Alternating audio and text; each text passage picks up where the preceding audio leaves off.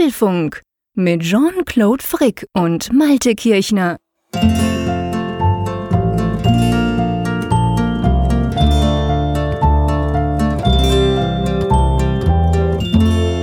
Herzlich willkommen zum Apfelfunk zur 88. Ausgabe schon aufgenommen am 1. November am Mittwochabend. Ja, und ich sage nicht Mittwochabend, ich sage T minus eineinhalb, lieber Malte. Hallo an die Nordsee. ja, hallo in die Berge. T-1, ja, ja, das ist der, der Countdown läuft, oder es sind ja eigentlich Wochen voller Countdowns. Erst haben wir ja sehnsüchtig darauf gewartet, dass wir vorbestellen dürfen. Das war ja letzte Woche unser Thema. Stimmt. Jetzt geht es darum, dass die Geräte geliefert werden. Bei dem einen früher, bei dem anderen später. Da kommen wir später noch zu. Genau, das wird ein ganz großes Thema sein. Wir haben wieder viele, viele spannende Themen, denke ich, für euch äh, zurechtgelegt. Natürlich sehr, ich sag mal, aktualitätsgetrieben. Wir werden über das iPhone X sprechen. Wir werden ganz, ganz viel über das iPhone X sprechen. Ich würde mal sagen, das gibt sozusagen eine Roundabout, was wir so alles schon wissen und was uns auch wundert, gell, lieber Malte, da gibt's ja auch einiges. Also iPhone X, ein großes Thema und dann bleiben wir eigentlich beim iPhone, gehen aber in die Software, ins Software-Department über. Ja, da muss ich jetzt erstmal ganz tief scrollen in unserem Skript, denn wir haben da doch Dutzende von, von Punkten ja notiert. Das nächste genau. Thema betrifft aber ja noch viel mehr Nutzer, denn wir haben jetzt doch iOS 11.1 veröffentlicht bekommen. Es war am gestrigen Dienstag soweit und es geht schon in die nächste Runde. iOS 11.2 klopft an der Tür und ja, die spannende Frage, was ist denn drin oder was ist hinter der Tür? Genau, und dann gab es ja nicht nur das iOS-Update, sondern auch WatchOS 4.1. Auch das, denke ich, lohnt sich drüber zu sprechen. Da sind nämlich zwei neue Apps plötzlich auf der Uhr erschienen. Es gibt erste Fotos vom iMac Pro und damit ja gewisserweise ein Lebenszeichen. Das äh, ist ein Thema, über das wir auch mal sprechen sollten. Ja, ganz genau. Und dann sollten wir unbedingt mal wieder über die Funkgeräte-App sprechen. Unsere eigene App, die App zum Apfelfunk, die hat nämlich auch ein Update bekommen. Und dann natürlich die Umfrage der Woche. Zuschriften unserer Hörer hoffen wir ich. Ja, das darf natürlich nicht fehlen oder wir hoffen zumindest, dass wir die Zuschriften heute mal wieder reinkriegen. Genau, das kriegen wir wahrscheinlich rein. Wir haben ganz viele von euch natürlich wieder bekommen und haben auch noch einige auf Halde. Das kennt ihr ja, aber ich denke, das eine oder andere können wir dieses Mal auch schon wieder in die Sendung einbauen. Aber ja, wollen wir nicht mal niemand mehr auf die lange Folter spannen. Lass uns mal loslegen. Also der iPhone 10 Verkaufsstart steht ja kurz bevor. Ich habe es am Anfang gesagt. Mehr oder weniger noch ein Tag. Freitagmorgen geht's los. Die Apple Stores öffnen ein bisschen früher als sonst. Die Schlangen dürften sich wahrscheinlich am Donnerstag langsam formieren. Ähm, und dann geht es natürlich so, es gibt ja auch schon verschiedene ähm, Berichte, aber ich möchte mal auf das Vorbestellen eingehen, also quasi einen Schritt zurück. Letzten Freitag war ja auch so ein Countdown, du hast das erwähnt. Ab 9 Uhr Schweizer und deutscher Zeit konnte man, zumindest theoretisch, das iPhone 10 vorbestellen. Ähm, ich weiß, dass auch du vor deinem Mac gesitzt, gesessen bist und, und bestellt hast. Erzähl mal, ging das alles glatt? Ja, es war nicht mein Mac, sondern es war, es waren mein iPhone und mein iPad gleichzeitig. Ah, okay. Ich war leider an dem Tag auch noch ein bisschen angedetscht und krank. Das kam natürlich noch dummerweise hinzu, aber es hat dann dennoch noch, sag ich mal, geistig dafür gereicht, dann eine iPhone-Bestellung abzusetzen. Aber es gab da ganz interessante Phänomene, die, die ich mhm. beobachtet habe, die aber, wie ich dann hinterher nachgelesen habe im Netz, auch viele andere dann eben erlebt haben.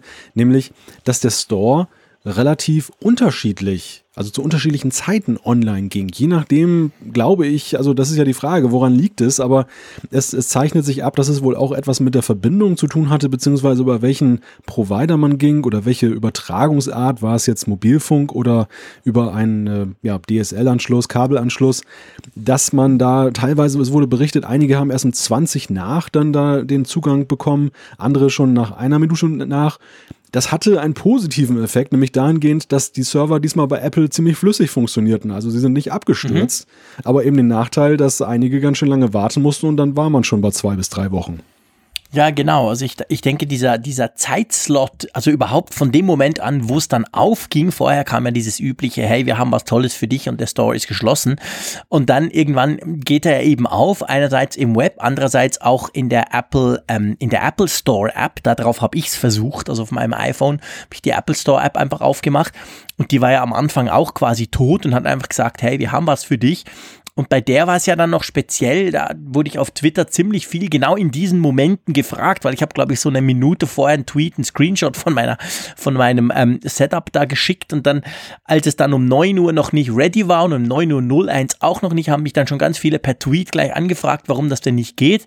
Ich hatte so ein bisschen das Gefühl, diese Apple Store App, die hat entweder gar keinen Refresh eingebaut oder er ist sehr langsam. Also ich habe die App dann wirklich abgeschossen mhm. und dann immer wieder neu gestartet, weil sonst hätte ja. da wahrscheinlich, hätte ich noch, also sagen wir mal, hätte ich wahrscheinlich noch zusätzlich Zeit verloren, oder? Ja, richtig. Also die, die Apple Store App, die macht in der Tat keinen Refresh. Das ist mir auch aufgefallen. Ich habe nämlich ja, wie gesagt, mit zwei Geräten gearbeitet. Beide, bei beiden hatte ich dann eben das über die App äh, probiert. Und mhm. ähm, bei der einen habe ich einfach, das iPad habe ich einfach mal laufen lassen, um zu gucken, ob da von selber was passiert. Und, ah, okay. Und beim iPhone habe ich dann permanent dann eben äh, refreshed, also dahingehend, dass ich einerseits die App geschlossen und wieder aufgemacht habe oder dass ich sie wirklich gekillt habe, um dann da mhm. sie ganz kalt sozusagen zu starten. Ja, und das, genau. das war dann tatsächlich auch der Weg, der dann erfolgversprechend war. Also das andere hat nicht funktioniert. Trotzdem hat es bei mir dann aber leider nur für zwei bis drei Wochen gereicht, wobei leider in Anführungszeichen, also ich war ja schon über alles froh, was unter vier Wochen ist. Und äh, naja, wer weiß, vielleicht zeichnet sich ja auch noch etwas ab, dass es schneller geht. Ja, genau, mal gucken. Da sprechen wir drüber. Ja, bei mir hat es erstaunlicherweise, also es ging so, glaube ich, nach 9 Uhr 01.30 hatte ich so ein bisschen das Gefühl, also 9 Uhr 01 war auch noch nichts, aber dann so kurze Zeit später ging es dann. Und ich, ich habe tatsächlich Glück gehabt. Ich habe mir einen 256er Space Gray bestellt und das soll tatsächlich am 3., also am Freitag geliefert werden. Da bin ich natürlich sehr gespannt drauf. Ähm, aber ja, es ging, glaube ich, relativ kurz. Also dieser Slot, dass man es wirklich dann noch kriegt, der war nicht arg lang. Dann ging es, wie du gesagt hast, auf zwei, drei Wochen und dann ging es ja, glaube ich, schon nach einer Stunde, eineinhalb auf, auf drei bis vier und inzwischen steht es ja bei fünf bis sechs. Ja, wo wir dann auch noch drüber sprechen müssen, was denn diese Zahl eigentlich bedeutet. Ja, das ist eine ganz spannende Frage und, und ja vor allem im Kontext der Diskussion, die wir ja wochenlang geführt haben, dass angeblich dann die Bestände so knapp sind, dass wir eher über 2018 sprechen. Also selbst wer es jetzt bestellt, hat ja eine Anzeige, die ihm verspricht, dass er es noch vor Weihnachten kriegen könnte. Und das ist natürlich eine sehr interessante äh, Anzeige. Und äh, das hat auch für viele Diskussionen gesorgt, ob sich das jetzt gut verkauft oder ob es eher daran liegt, dass äh, es dann schlecht verkauft wird äh, und, und ja, also nichts Genaues weiß man da. Aber ähm, zumindest ist es sehr interessant, wie es gelaufen ist und vielleicht noch eine technische Vermutung zu der Apple Store App. Also die, die eine Vermutung lautete, dass es vielleicht auch mit dem Caching zu tun hat, was einige Provider machen. Dass das äh, mhm. ähm, gerade bei Mobilfunkverbindungen haben einige gesagt, dass sie sehr schnell dann eben in dieser Apple Store App drin waren, als sie freigeschaltet wurde. Und ähm, sie vermuten halt, dass eben dann so eine Art Proxy-Server dazwischen ist beim, beim Netzbetreiber, beziehungsweise eben nicht und dass das dann eben erfolgversprechender war. Ich kann es nicht beurteilen, vielleicht kann Apple das ja auch irgendwie äh, steuern, dass sie sagen, bestimmte Regionen schalten sie so, ich sag mal, wie Straßenbeleuchtung nach und nach auf, damit dann nicht das Kraftwerk durchbrennt. Vielleicht, ja, vielleicht, gut möglich. Ich meine, letztendlich am Schluss landet das ja dann doch alles bei Apple und muss ja auch abgearbeitet werden. Es kann natürlich sein, dass sie selber noch so eine Priorisierung in irgendeiner Form da eingebaut haben. Also ich war eigentlich erstaunt, dass es bei mir geklappt hat und zwar, du hast ja vorhin gesagt, der Store, als er dann online ging, zumindest am Anfang, solange wie ich dann quasi dabei war, war ja wirklich schnell und flüssig. Trotzdem ähm, war es bei mir zum Beispiel so, ich hatte die, ich habe schon relativ lange nichts mehr im Apple Store so bestellt, Hardware, und ähm, hatte die Kreditkarte gewechselt. Das hatte ich natürlich vorher schon eingegeben, weil das wusste ich. Hey, das ist blöd, wenn du das dann dort noch machst, dann kommt noch so ein Kreditkartencheck, der geht meistens schief, wenn das Teil überlastet ist. Habe ich alles gemacht gehabt, aber der wollte dann doch doch noch mal meine Rechnungsadresse, weil er gemerkt hat, hey, da ist ja irgendwie äh, die Kreditkarte hat gewechselt. Und da musste ich meine ganze Adresse eingeben und dachte schon, ja, pff, super, bis du das eingegeben hast, liegst du irgendwo dann mit, dem, mit, der, mit der Zeit. Und selbst mit diesem, ich sag mal, mit dieser kleinen Zusatzkurve hat es dann trotzdem noch gereicht. Das war erstaunlich. Aber ja, du, ich, lass uns mal über die fünf bis sechs Wochen sprechen, wo wir im Moment stehen. Hm. Es ist ja so, es gibt verschiedene, ähm, es gibt verschiedene Möglichkeiten. Also einerseits, Apple hat ja am Freitagabend dann, ähm, haben sie ja gesagt, es sei unglaublich gut gelaufen. Es, man hätte es ihnen quasi aus den Händen gerissen, ohne natürlich Zahlen zu nennen, wie immer. Ähm, auf der anderen Seite eben diese fünf bis sechs Wochen, wo viele dachten, ja, äh, ist ja relativ easy, jetzt sprecht ihr dann ein halbes Jahr drüber, dass das Ding quasi nicht verfügbar sein wird. Und dann ist es aber so, ähm, ich sag jetzt mal die, die ich, ich mach mal die pessimistische Seite, okay? Und zwar, ich habe einiges in, äh, das ein oder andere amerikanische Tech-Blog hat darüber geschrieben, dass sie gesagt haben, ja, diese fünf bis sechs Wochen, das ist ja keine Garantie. Und es gibt offensichtlich einige, die dann einen späteren Liefertermin angezeigt bekommen haben. Also die, die, die haben erst spät bestellt, vielleicht am Samstag, am Sonntag, wo es schon lange auf fünf bis sechs Wochen war. Dann haben sie gerechnet, okay, fünf bis sechs Wochen, das müsste dann so irgendwie Anfang Dezember sein, beziehungsweise Mitte Dezember. Und die hatten aber dann Nachweihnachtstermine im App Store, also im Apple Store drin. Bei anderen hieß es, die, die zwei bis drei Wochen haben, sie kriegen es sogar ein bisschen früher. Also letztendlich wissen wir nicht so recht, ähm, wie das, also ich würde jetzt trotzdem sagen, wenn jetzt das für jemanden unglaublich unendlich wichtig ist und er will das unbedingt vor Weihnachten haben, ähm, ich glaube schon, man kann sich nicht hundertprozentig drauf verlassen, wenn man es jetzt online bestellt, dass es dann tro trotzdem klappt, oder? Weil ich denke, Apple würde nicht hinschreiben Januar 2018. Ja, ja, so meine Vermutung. Ja, ja, das, das, das ist auch meine Vermutung. Also ich hm, versuche mich krampfhaft zu erinnern, ob ich jemals eine andere Anzeige gesehen habe als fünf bis sechs Wochen. Nee. Oder ob fünf bis sechs Wochen das Synonym ist für mhm. irgendwann ganz spät. Genau. Und genau. Ähm, bei den, bei den niedrigeren Zahlen ist es aber lustigerweise eher so, dass Apple die gerne unterschreitet. Das ist meine persönliche Shopping-Erfahrung ja, ja, bei Apple, dass immer wenn ich da drei bis vier Wochen hatte oder das ist war beim, beim iPhone ja. 7 Plus war das damals so oder ähm, bei den AirPods war es glaube ich auch irgendwie zwei bis drei Wochen und dann wurde es unterschritten. Also war es dann wirklich so, mhm. dass die dann ähm, nach anderthalb Wochen schon kamen und dann ist man natürlich erfreut. Also Apple arbeitet da eher lieber mit dem Glückserlebnis, dem Überraschungseffekt, oh, es kommt doch früher als jetzt dann äh, die leidige Mitteilung zu machen, oh, wir haben nochmal nachgerechnet, nee, wird jetzt doch eher äh, drei Jahre dauern. Also das, das, das kommt da eigentlich eher selten vor, wenn es unter diesem fünf bis sechs Wochen Schwellenwert liegt. Und das ist jetzt die spannende Frage, was äh, bedeutet, was bedeutet das dieses das? Mal, ja. Ja, genau. Also ich glaube, das ist die große Frage. Ich meine, es ist sehr gut natürlich auch möglich, dass diese ganzen Horrorzahlen, wir dürfen ja nicht vergessen, letztendlich Apple hat ja nie was dazu gesagt. Das machen sie natürlich grundsätzlich nie. Aber das waren ja alles Zahlen mit viel weniger und so weiter, die, die quasi aus Asien kamen, von, von, von den Fabriken etc. Ich denke, eine gewisse Knappheit ist klar das ist so. Also wenn wir es vergleichen mit anderen iPhone-Starts, da gab es deutlich mehr, auch wenn wir einrechnen, dass, dass das iPhone 10 wahrscheinlich natürlich mehr Leute anzieht, aber es ist gleichzeitig ja auch deutlich teurer. Also von dem her gesehen, vielleicht gleicht sich das sogar ein bisschen aus. Wir haben sicher weniger Geräte. Ich merke das auch bei Apple selber, wenn es um Presse, Pressematerial geht, da sind die alle am Jammern und sagen, boah, wir haben viel weniger Testgeräte etc. als früher. Also offensichtlich zieht sich das dann ganz durch bis ins PR-Department rein.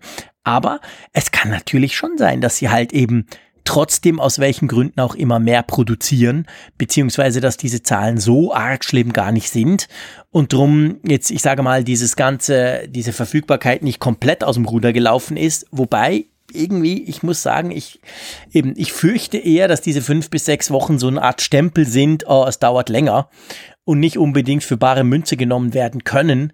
Aber das sehen wir natürlich erst im Dezember, wenn dann die, die jetzt bestellt haben, ob es die dann wirklich im Dezember kriegen oder nicht. Oder vielleicht sagt auch Apple mal was dazu.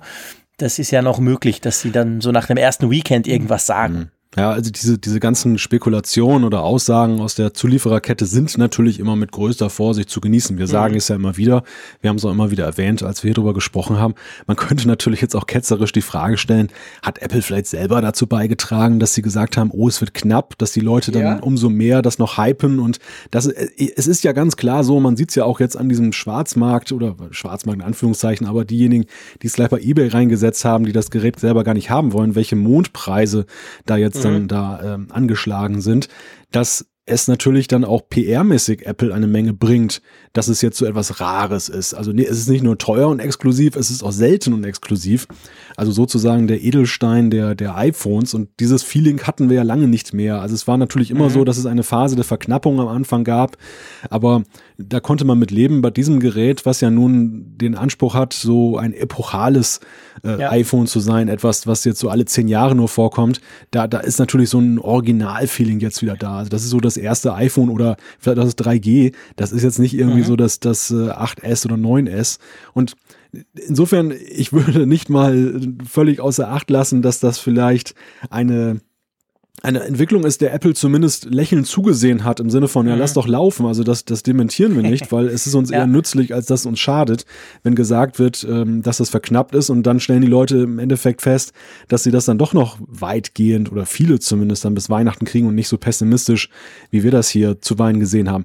Aber vielleicht nochmal ganz kurz zum Thema mit dem, mit der Verteilung oder mit der, der Vorbestellung dieses Thema geht mir immer wieder durch den Kopf und wenn man jetzt selber mit da ein, ein Rädchen der Kette ist, dann denkt man es umso mehr. Ist das eigentlich ein, ja, zufriedenstellendes Verfahren für alle Beteiligten. Wir Europäer sind ja vom Glück geküsst, weil wir ja das zu Zeiten haben, die jetzt sehr christlich sind. Die Amerikaner an der Ostküste mussten ja teilweise, also im Stammland von Apple, mussten um drei Uhr nachts dann da ihren Wecker stellen oder um 2.55 Uhr damit sie dann davor bestellen konnten. Und Apple zeigt ja auch bei der Weltentwicklerkonferenz, dass es ja eine andere Methode gibt. Dort haben sie ja dann die Tickets immer so eine Verlosung gemacht und jetzt nicht ähm, das, also so wie es ja am Anfang viele Jahre so war, da war auch dieses First Come, First Serve äh, ähm, Prinzip. Aber das haben sie ja geändert. Also was, was denkst du eigentlich darüber? Ist das ein Verfahren, was zufriedenstellend ist? Gehört der Nervenkitzel dazu oder ist das auch, schafft das auch viel Frust? Äh, ich denke, es schafft, wie soll ich sagen, ich denke, es schafft weniger Frust als eine Lotterie. Und zwar, also als eine Verteilung, also quasi eine Auswahl, wie du es gesagt hast bei der WWDC.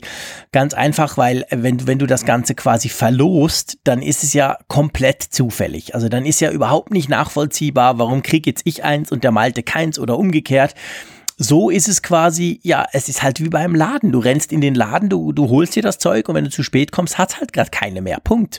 Also das finde ich, kann jeder irgendwo durch nachvollziehen. Ich gebe dir recht mit der Zeit, das wundert mich immer ein bisschen.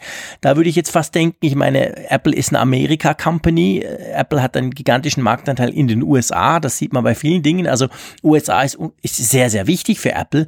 Und da hätte ich jetzt gedacht, sie machen es vielleicht so bei ihrer Zeit irgendwie plus minus. Gut, man darf nicht vergessen, die USA haben ein paar Zeitzonen aber ähm, christlicher. Und das ist ja tatsächlich so, es ist wirklich Mitternacht ähm, äh, Cappuccino-Zeit, also Kalifornien. Und dann eben halt äh, zählt sich so durch. Bei uns war es dann neun Uhr am Morgen. Äh, das erstaunt mich. Aber ich finde das Prinzip per se, dass du halt ja, einfach halt mal online bestellst und irgendwann mal sind halt die ersten weg und die waren halt schneller und dann dauert es halt länger. Das finde ich irgendwie nachvollziehbar. Also das, mhm. ich sage das jetzt nicht, weil ich offensichtlich eins am Freitag kriege, sondern ich denke, das ist irgendwie, das kann ja jeder nachvollziehen. Ja, wenn du halt früh gehen willst, musst du halt früh anstehen, virtuell gesehen. Ja. Und alles andere finde ich, pff, ah, verteilen, also hey, hallo, Lotterie, losziehen, irgendwie Würfel werfen. Äh, nee, das möchte ich eigentlich nicht. Ja, verstehe mich nicht falsch. Also ich meine jetzt nicht eine Lotterie, die jetzt eine Woche geht und dass dann eben jeder, der dann auch nach sechs Tagen noch zur Überzeugung kommt, dass er so ein iPhone haben will, dann auch dann die Chance bekommt, sondern eigentlich eher ja, wir sprechen über die erste halbe Stunde. Wir sprechen eigentlich über ein Zeitfenster, in dem ja die wirklich Interessierten, also die, die jetzt nicht irgendwie erst die Reviews abwarten, die, jetzt dann ein Gerät kaufen, eigentlich aus blauen Dunst heraus, also wir auf gut Deutsch gesagt, ähm, die versammeln sich ja alle in dieser ersten halben Stunde und ich widerspreche dir dahingehend, wir haben ja eigentlich hier festgestellt, dass ja Faktoren eine Rolle spielen, die man überhaupt nicht beeinflussen kann. Also wir sind ja alle pünktlich da gewesen und haben in der Schlange gestanden, wähnten uns da gut aufgestellt und dann stellte sich plötzlich heraus, dass irgendwie unser Laden gar nicht aufmacht und der andere ähm, ein Bundesland weiter hatte schon längst offen. Und das, das finde ich, das, das schafft irgendwie auch nicht so einen, einen zufriedenstellenden Effekt für die, die jetzt da so anstehen. Da habe ich beim Apple Store ja andere Chancen. Äh, ja, du musst einfach ganz früh anstehen. Ja klar, ja, kommt genau. drauf an, wenn du kommst halt. Aber ich meine, wenn der Aldi eine geile Aktion hast und du findest vorher keinen Parkplatz, dann ist es halt auch schon weg. Also, weißt du, von hm. dem her gesehen, ja, hm, ja, gut, natürlich, klar. Ich meine, den Parkplatz kann ich selber beeinflussen, die Internetleitung kann ich nicht beeinflussen. Aber ähm, ja, also ich weiß nicht, ich finde das eigentlich das, das, das normale Vorgehen, das machen ja andere auch so, dass irgendwie der Online-Store aufgeht und dann Beziehungsweise, es ist natürlich so, dass ja nur Apple diesen, diesen Online-Store überhaupt schließt. Alle anderen schließen den ja nicht. Irgendwann erscheint einfach was und dann ist es da, dann kannst du es bestellen. Bei Apple ist ja immer noch dieses stundenlange Brimborium, hey, wir nehmen den Store vom Netz, weil wir updaten ihn und so. Das ist ja auch eigentlich nur Marketing und ein bisschen Hype, äh, Hype, Hype hochfahren quasi. Ähm, aber letztendlich, ähm, ja, ich weiß nicht, also ich kann mir gar nichts anderes vorstellen. Vielleicht liegt es auch daran, also mhm. vielleicht ist das der Punkt, dass ich mir irgendwie, ich versuche mir jetzt vorzustellen, wie denn so ein Kaufprozesserlebnis anders gestaltet werden könnte.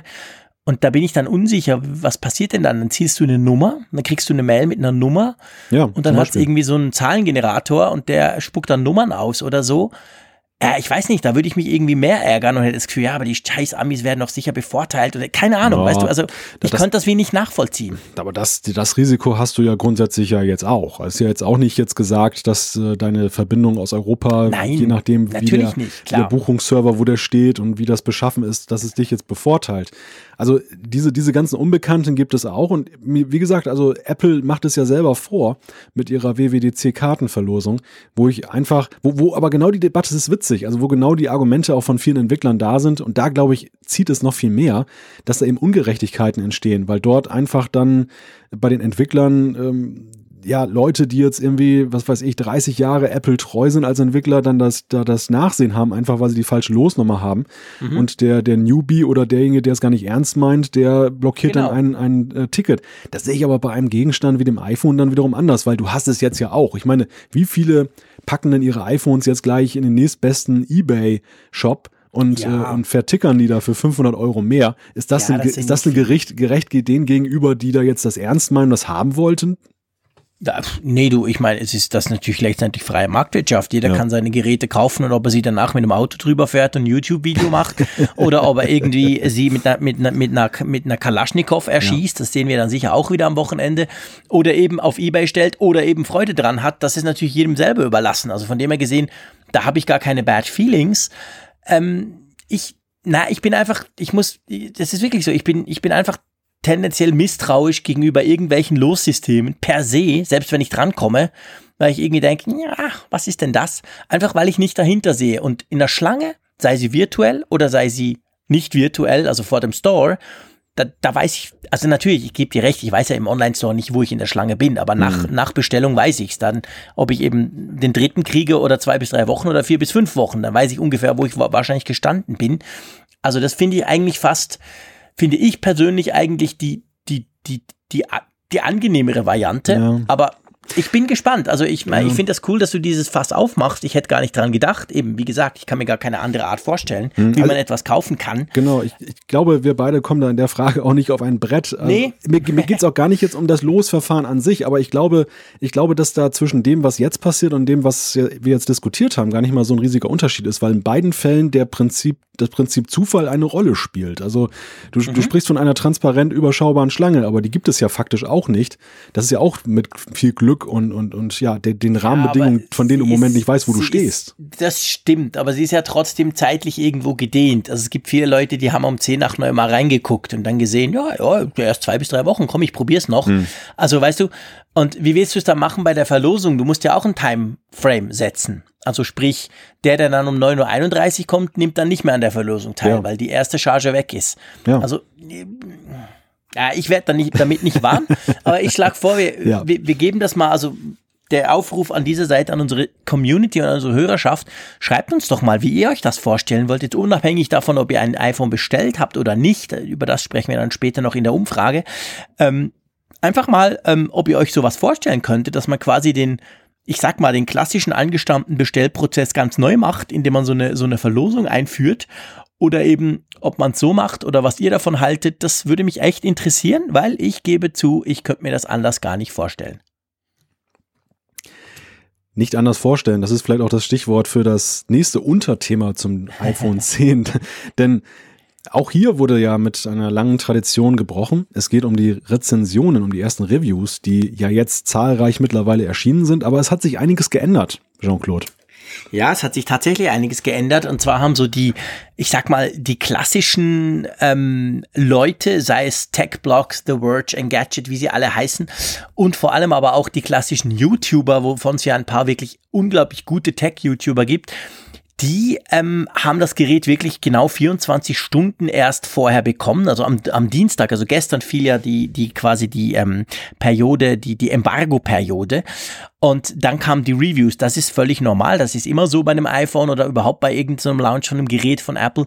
Dann ist es aber normalerweise so, dass diese klassischen Tech-Medien und eben so die angestammten ähm, Tech-YouTuber das Ding schon eine Woche hatten und dann wirklich auch Reviews veröffentlichen. Dieses Mal war es so, dass offensichtlich all die Bekannten das nur 24 Stunden vorher hatten. Also die haben es ganz kurz, zum Teil sogar erst am Dienstag selber bekommen. Und dann, ich sag's jetzt extra salopp, du darfst mich dann wieder von meiner Palme runterholen, irgendein paar Idioten, die auch YouTube-Videos machen, die haben es dann schon ein bisschen länger gehabt und die durften dann zuerst damit raus. und das hat dann in meinen Augen dazu geführt, dass die ersten Videos alle komplett unbrauchbar waren. Ja, du wirst von mir da in der Frage jetzt keinen Widerspruch hören, weil ich sie mich genau so sehe. Und ähm, ich neige ja nicht zu drastischen Werturteilen, aber diese, diese ersten Video-Reviews, die waren, die waren Bullshit. Also das tut mir leid. Ich habe mir die angeguckt. Das, genau. waren, das waren bessere Werbefilmchen. Ja. Ähm, da, da war überhaupt nichts an Rezension drin. Das war letzten Endes, ja, guck mal, Face ID, das ist jetzt ein tolles neues Feature im iPhone 10 und da wurde das dann kurz gezeigt, ja, Wahnsinn. Und dann konnte man so vielleicht so zwischen den Zeilen herauslesen, ob das jetzt funktioniert hat oder nicht oder ob das irgendwie alltagstauglich ist. Das konnte man voll in der Pfeife rauchen. Ja. Aber insgesamt, du, du hast es gerade angesprochen, also Apple hat ja immer schon, was Öffentlichkeitsarbeit angeht, eine mehrteilige Strategie gefahren. Also es gibt eben die besonders privilegierten Blogger und vor allem großen Medien in Deutschland sind es zum Beispiel die Bild-Zeitung und Spiegel Online, die eben vorrangig dann noch Einladungen kriegen in die USA oder nach London und die dann dementsprechend dann auch dann Geräte dann vor dem Verkaufsstart bekommen, nie eigentlich vor dieser Pre-Order-Phase oder zumindest, dass das Embargo gelüftet wird. Das, mhm. das findet man nach der Pre-Order-Phase erst oder nach dem Beginn der Pre-Order-Phase statt. Aber auf alle Fälle, die waren halt privilegiert, hatten es, wie du gesagt hast, eine Woche oder manchmal sogar zehn Tage und konnten das dann schon mal vernünftig testen. Und dann kamen nochmal so andere Medien, so mittelgroße Zeitungen, manchmal auch kleine Zeitungen.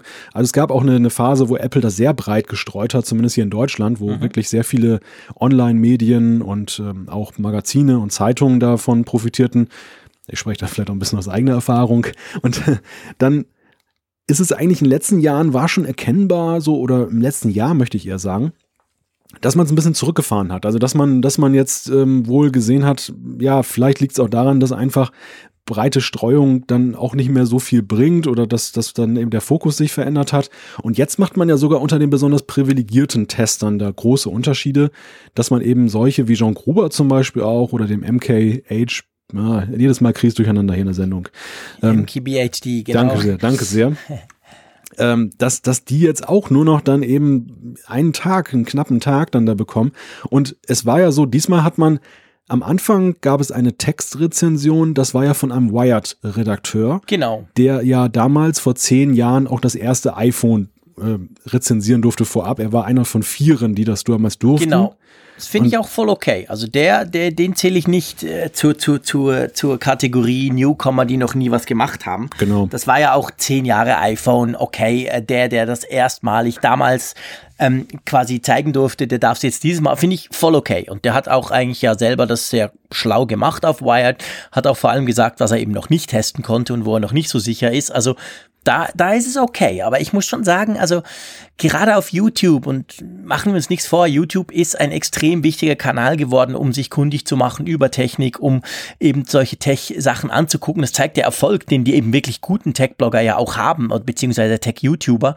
Und dass man es gerade auf YouTube völlig Unbekannten gegeben haben, die, wie du gesagt hast, irgendwelchen Quatsch erzählen, beziehungsweise irgendwelches Yupi-Dupi, aber du, du, du kriegst daraus eigentlich keine für dich spannende Informationen. Und dann gibst du es den anderen ja doch auch noch, die dann aber halt alle hinstehen und sagen, sorry, das Embargo fällt, ah, ich muss ja was machen, aber ich kann halt eigentlich noch nicht, weil ich habe noch zu wenig Zeit gehabt. Also die nehmen das zwar schon ernst, die meisten jedenfalls verkaufen es im Moment noch nicht als Review, weil es einfach schlicht und ergreifend Bullshit ist, wenn du am Montag ein Gerät kriegst und dann am Dienstag gehst du raus mit Review. Das ist Quatsch. Aber ähm, dadurch fand ich, war die Qualität der Inhalte, sowohl auf YouTube wie aber auch in schriftlicher Form, dieses Mal drei Tage vor dem Start des neuen iPhones deutlich schlechter ja. als in den Vorjahren oder beim iPhone 8, weil beim iPhone 8 wie, wie auch in den Jahren vorher, konntest du dann wirklich auf The Verge, auf Engadget, auf den großen eben, den MKBHD und wie sie alle heißen, konntest du fantastische, sehr fundierte, sehr ausführliche, gute Reviews lesen und hattest danach wirklich eine Ahnung, willst du das, willst du es nicht, was ist gut, was ist schlecht. Und dieses Mal rutschen wir eigentlich, sag's mal salopp, in einen Verkauf rein. Und wenn wir uns jetzt nicht mit dem Thema beschäftigen würden, haben wir deutlich weniger Infos von solchen Leuten, weil die alle sagen, ich hab's jetzt zwar, aber hey, sorry, ich hab's erst ganz kurz, ich kann noch nicht so arg viel drüber sagen. Und ich weiß nicht, wie das Apple, was das Apple bringen soll. Ja, ich weiß es auch nicht. Und gleichzeitig bringen sie eine Pressemitteilung jetzt heute heraus, was sie vorher so auch noch nie gemacht haben, wo sie diese 24-Stunden-Pressestimmen jetzt dann da irgendwie zusammenfassen ja, und sich dann dafür und sich dafür feiern, dann was das für ein tolles iPhone ist. Also mag ja sein, dass es ein tolles iPhone ist. Ich glaube es ja auch. Aber im Ende finde ich, ist es irgendwie eine ziemlich schräge Strategie. Und gerade ein, ein Hersteller, der immer auch ja so, ja, für die Qualität ein, einsteht, der eigentlich so Inbegriff von Qualität ja. sein will, dass der wiederum mit seinen Bedingungen dazu beiträgt, dass jetzt nur noch schlechte Rezensionen da im ersten Schritt rauskommen, das finde ich ist irgendwie sehr merkwürdig. Also ich glaube, das war ein Versuch, okay. Mhm. Man hat vielleicht gesagt, nach zehn Jahren müssen wir mal grundlegend was ändern und ja. ähm, wir probieren mal was aus. Es ist ja auch nachzuvollziehen, dass bestimmte Zielgruppen heute über klassische Medien nur noch schwer zu erreichen sind. Also junge Leute zum Beispiel tummeln sich mhm. nur auf YouTube ja. und die haben natürlich auch ihre eigenen Multiplikatoren. Das mag uns vielleicht nicht gefallen, aber die, die sind halt dort eben beliebt und ja, da, da entsteht auch erst ein Bewusstsein für bestimmte Themen, von denen wir meinen, weil sie über die klassischen Medien gelaufen sind, sind sie hinlänglich bekannt. Aber das war vielleicht nötig und sinnvoll. Nur die Reihenfolge für, war für mich irgendwie nicht so zu durchdringen. Also was, was spricht denn dagegen, eben klassische Tech-Medien und YouTuber gleichberechtigt zu fahren? Die Frage, die ich mir stelle, ist ja auch, wie lange ähm, lassen das eigentlich die Medien noch mit sich machen? Die Antwort kann man vorwegnehmen, unbegrenzt. Aber es ist da eben auch ein Stück weit ein Trauerspiel, dass eben äh, wie Apple eben auch die Medien da so in bestimmte Schemen drängen kann, dass die eben jetzt da alle rauspreschen. Es gab Ausnahmen, TechCrunch äh, hatte ja auch eine Woche das iPhone, ja, aber die meisten hatten es eben knappe 24 Stunden. Und einige genau. haben es transparent gemacht und haben gesagt, nee, nee, das ist jetzt kein Review, das sind nur erste Impressionen. Aber viele haben es auch verkauft nach dem Motto, ja. ja, hier ist mein Review. Genau, und das war dann entsprechend eben wenig inhaltlich, wenig fundiert. Äh, ich gebe dir natürlich recht, gerade auf YouTube, man kann es ja auch mal anderen geben, aber man sollte es gleichzeitig auch denen geben, denen man es immer gibt, die eben wirklich gute Sachen machen. Und ich meine, der MKBHD, um nochmal das Beispiel zu nennen, der hat ja Millionen von Follower und der hat auch Millionen von News immer nach kurzer Zeit. Also der macht das schon gut und ist auch, hat eine breite Zielgruppe, würde ich mal sagen. Ähm, ich weiß nicht, was, was ich ab. Es ist tatsächlich so, sie sind ziemlich am, am, am, am Testen, probieren. Ich merke das selber in Bezug auf das iPhone 8. Ich war ja in London fürs iPhone 8. Die Briefings, die sonst immer in Zürich stattgefunden haben, waren dann plötzlich in London. Das war super edel, in einer mega super Wohnung und es war irgendwas ganz Neues. Aber jetzt beim Zehner, dann sind sie wieder in Zürich. Also es ist so ein bisschen hin und her. Man weiß nicht so ganz recht. Äh, da wird offensichtlich getestet. Aber ich finde halt, wenn ich jetzt, wenn ich mir jetzt überlege, ein, sagen wir mal, ein Mensch, der das iPhone 10 spannend findet, aber nicht so viel weiß, der aber affin ist und normalerweise so seine Tech-Quellen hat, der ist jetzt Stand heute Mittwochabend, 1. November, schlechter informiert, als er das normalerweise wäre. Einfach wegen dieser Entscheidung von Apple.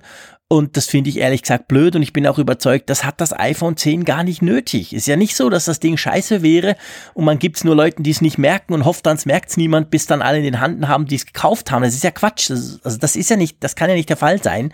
Aber, aber es ist eine komische Nummer und die hat mich, sage ich ganz ehrlich, auch geärgert. Ich fand das irgendwie schade, weil ich freue mich normalerweise. Ich kriege ja die Geräte meistens plus minus um den, um den Release-Tag rum an von Apple. Und ich freue mich, wenn ich vorher wirklich schon lesen kann, so ein bisschen Vorfreude und dann sehe, ah, okay, der, man kennt ja dann so diese Tech-YouTuber beziehungsweise diese Tech-Journalisten auch ein bisschen und weiß, wo sie so ein bisschen ihr, ihren Fokus legen oder was ihnen wichtig ist. Das ist ja zum Glück nicht bei allen gleich.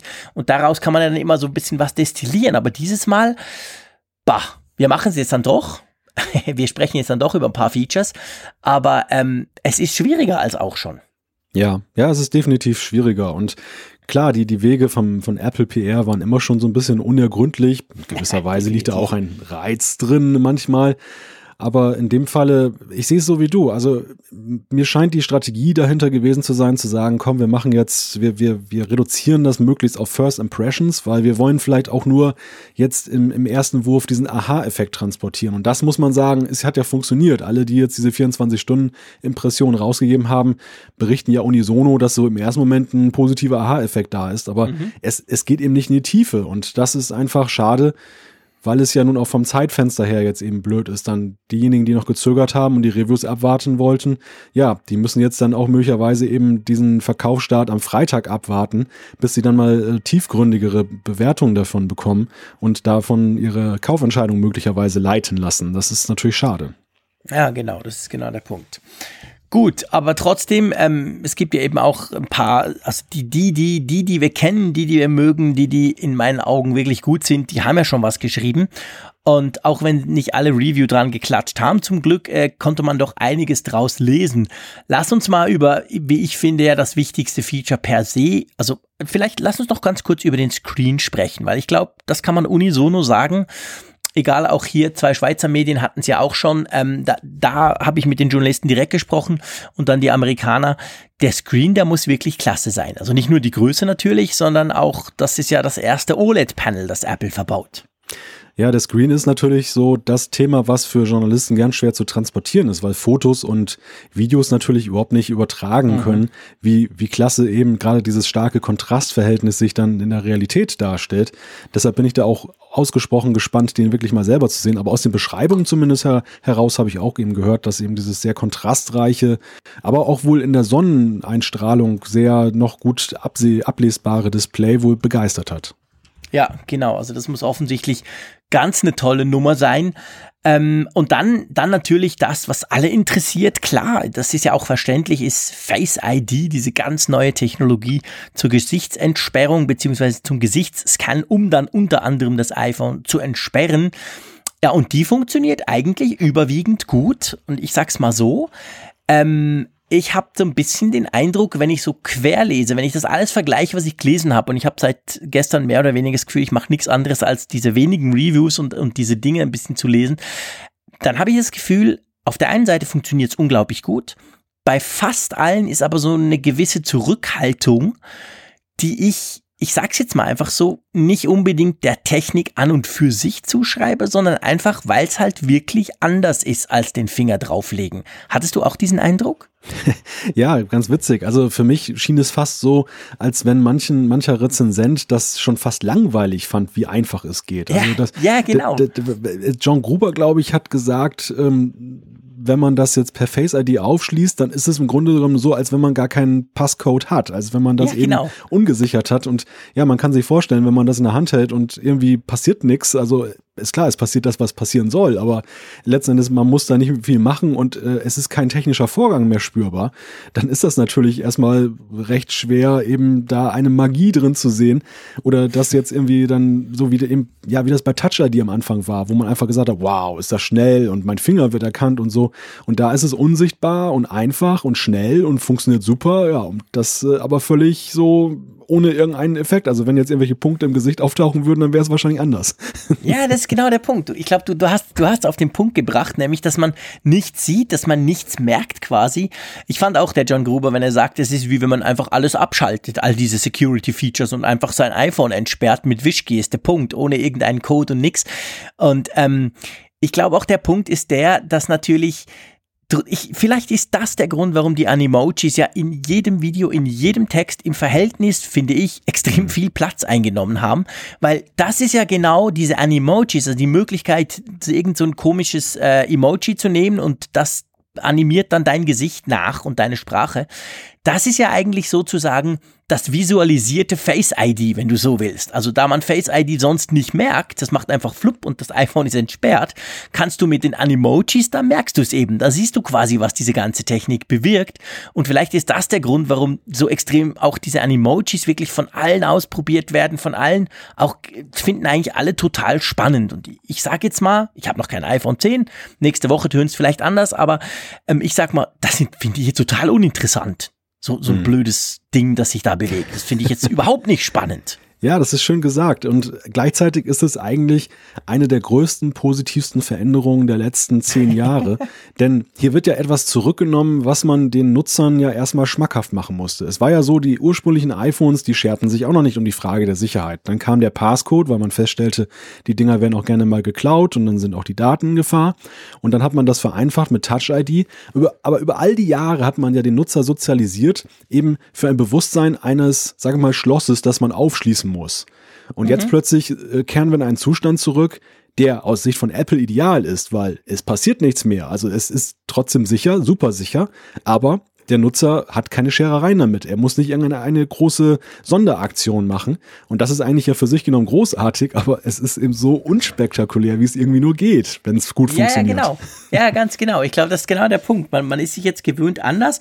Und das ist auch genau das, was ich bei allen so ein bisschen rauslese. Es ist, es ist nicht das ab und zu unter extremem Licht von außen oder in der Disco und so, wo es nicht richtig funktioniert ich meine, seien wir ehrlich, auch Touch ID funktioniert ab und zu mal nicht. Sondern es ist, glaube ich, genau das, dieses, ah, es ist anders und bah, wie mache ich es denn auf dem Tisch? Ich muss es so hervornehmen und es ist halt einfach eine Änderung, die man sich irgendwie angewöhnen muss. Wobei lustigerweise der Raphael Zeyer, mein Lieblingsjournalist vom Tagesanzeiger, den ich ja hier auch schon ein paar Mal ähm, genannt hat, der hat mir geschrieben, es sei so unspektakulär, dass es nach einer Stunde schon komplett vergessen hätte und eigentlich schon überhaupt nicht mehr dran denkt. Es tut einfach. Und er ist total begeistert, weil er eben nicht dran denken muss, weil er nichts tun muss quasi. Ähm, aber ich glaube, das ist genau der Punkt. Also es ist halt ein bisschen anders. Und ähm, spannend daran ist ja auch, dass jetzt gerade heute kam ein Bericht, den werden wir dann noch in die Show Notes pappen, ähm, vom Lance Ulanov. Der hat so ein bisschen die Geschichte vom iPhone 10, also, also wie Apple das iPhone 10 gebaut hat oder gemacht hat oder wie es dazu kam.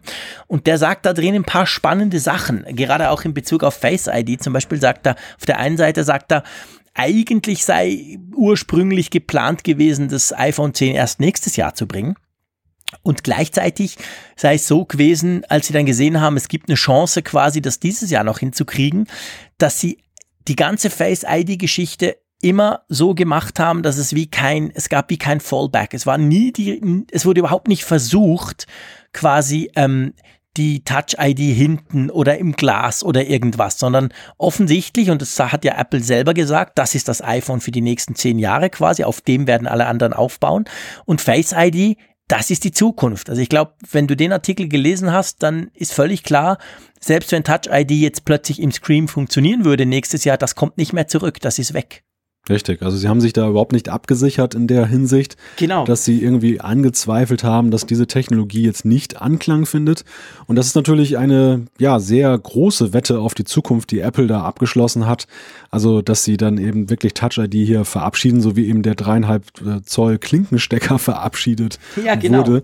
Und es gibt aber, vielleicht sei das noch erwähnt, das ist auch in den Reviews jetzt deutlich geworden, das ist vielleicht in, in den, ja, man wusste es teilweise nicht, aber es ist auch nie so richtig thematisiert worden es gibt ja auch so ein paar Sachen, alle arbeiten sich jetzt daran ab, was die Sicherheit angeht. Und da hat man mhm. ja festgestellt, im Großen und Ganzen funktioniert es ja wohl ganz gut. Es gab wohl irgendwie bei einigen, die haben mit Zwillingen getestet, ähm, dass es wohl irgendwie bei dem einen Zwilling dann, dann doch funktionierte, also dass die dann untereinander sich das aufschließen können, bei anderen wiederum nicht. Genau, ähm, es gab dann auch ein, einige Zwillinge, ich glaube der Business Insider war das oder ein anderer, die haben so ein Video gemacht, bei denen hat es dann nie, wirklich nicht funktioniert und die ja. sahen zumindest auf dem Video sehr ähnlich aus. Genau, genau. Also da gibt es sehr unterschiedliche Aussagen. Ich glaube, unterm Strich kann man erstmal sagen, es macht schon einen ziemlich soliden, sicheren Eindruck. Das mhm. ist jetzt nicht so, dass es irgendeiner geschafft hat, binnen 24 Stunden das Ding da mit irgendeinem Faximile oder sonst wie aufzuschließen. Nee. Das ist schon mal die gute Nachricht, war aber auch mehr oder weniger zu erwarten.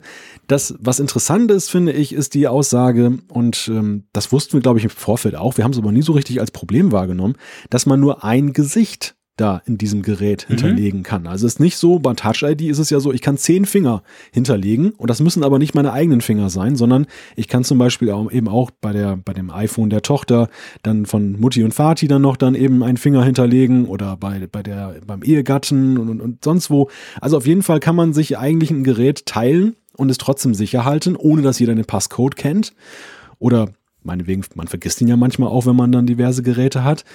Und diese Möglichkeit besteht jetzt nicht mehr. Das heißt, man muss entweder diesen Passcode behalten, dann kann man natürlich, kann jeder rein, oder aber ja, man muss den Besitzer dann dabei haben. Ist nicht mehr möglich, ja, ja, genau. dass dann der Papa Jean-Claude bei seinen Buben mal reinguckt dann ins, ins Handy so einfach. Ich, ich finde das aber, also äh, ich finde das eigentlich gut und, und vor allem, wenn du, wenn du mal genauer guckst, warum das bei Touch ID geht. Das war nie geplant, zumindest von Apple nicht, auch wenn wir es vielleicht alle dann zwischendurch genutzt, also ich nicht, aber vielleicht viele haben es genutzt.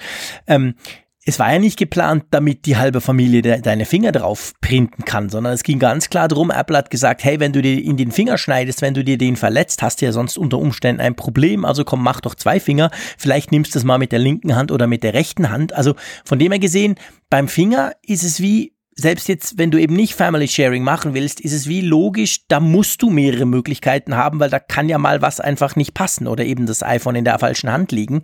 Beim Gesicht, ich kann mir auch vorstellen, dass da wahrscheinlich einige Daten anfallen. Die Videos sehen zwar super easy aus, offensichtlich lässt sich die Face ID irgendwie in 20 Sekunden ähm, machen. Das geht ganz schnell, dieses Scannen von deinem Gesicht und zack, ist es, ist es gespeichert, aber ich kann mir schon vorstellen, dass das wahrscheinlich relativ komplex ist von der Technik her und vielleicht drum ganz technisch gesehen gar nicht Platz ist für ein zweites Gesicht, aber ich finde das jetzt ehrlich gesagt nicht so ein Problem. Also ich habe ich hab meinen Finger nicht beim iPhone von meiner Frau gespeichert und umgekehrt.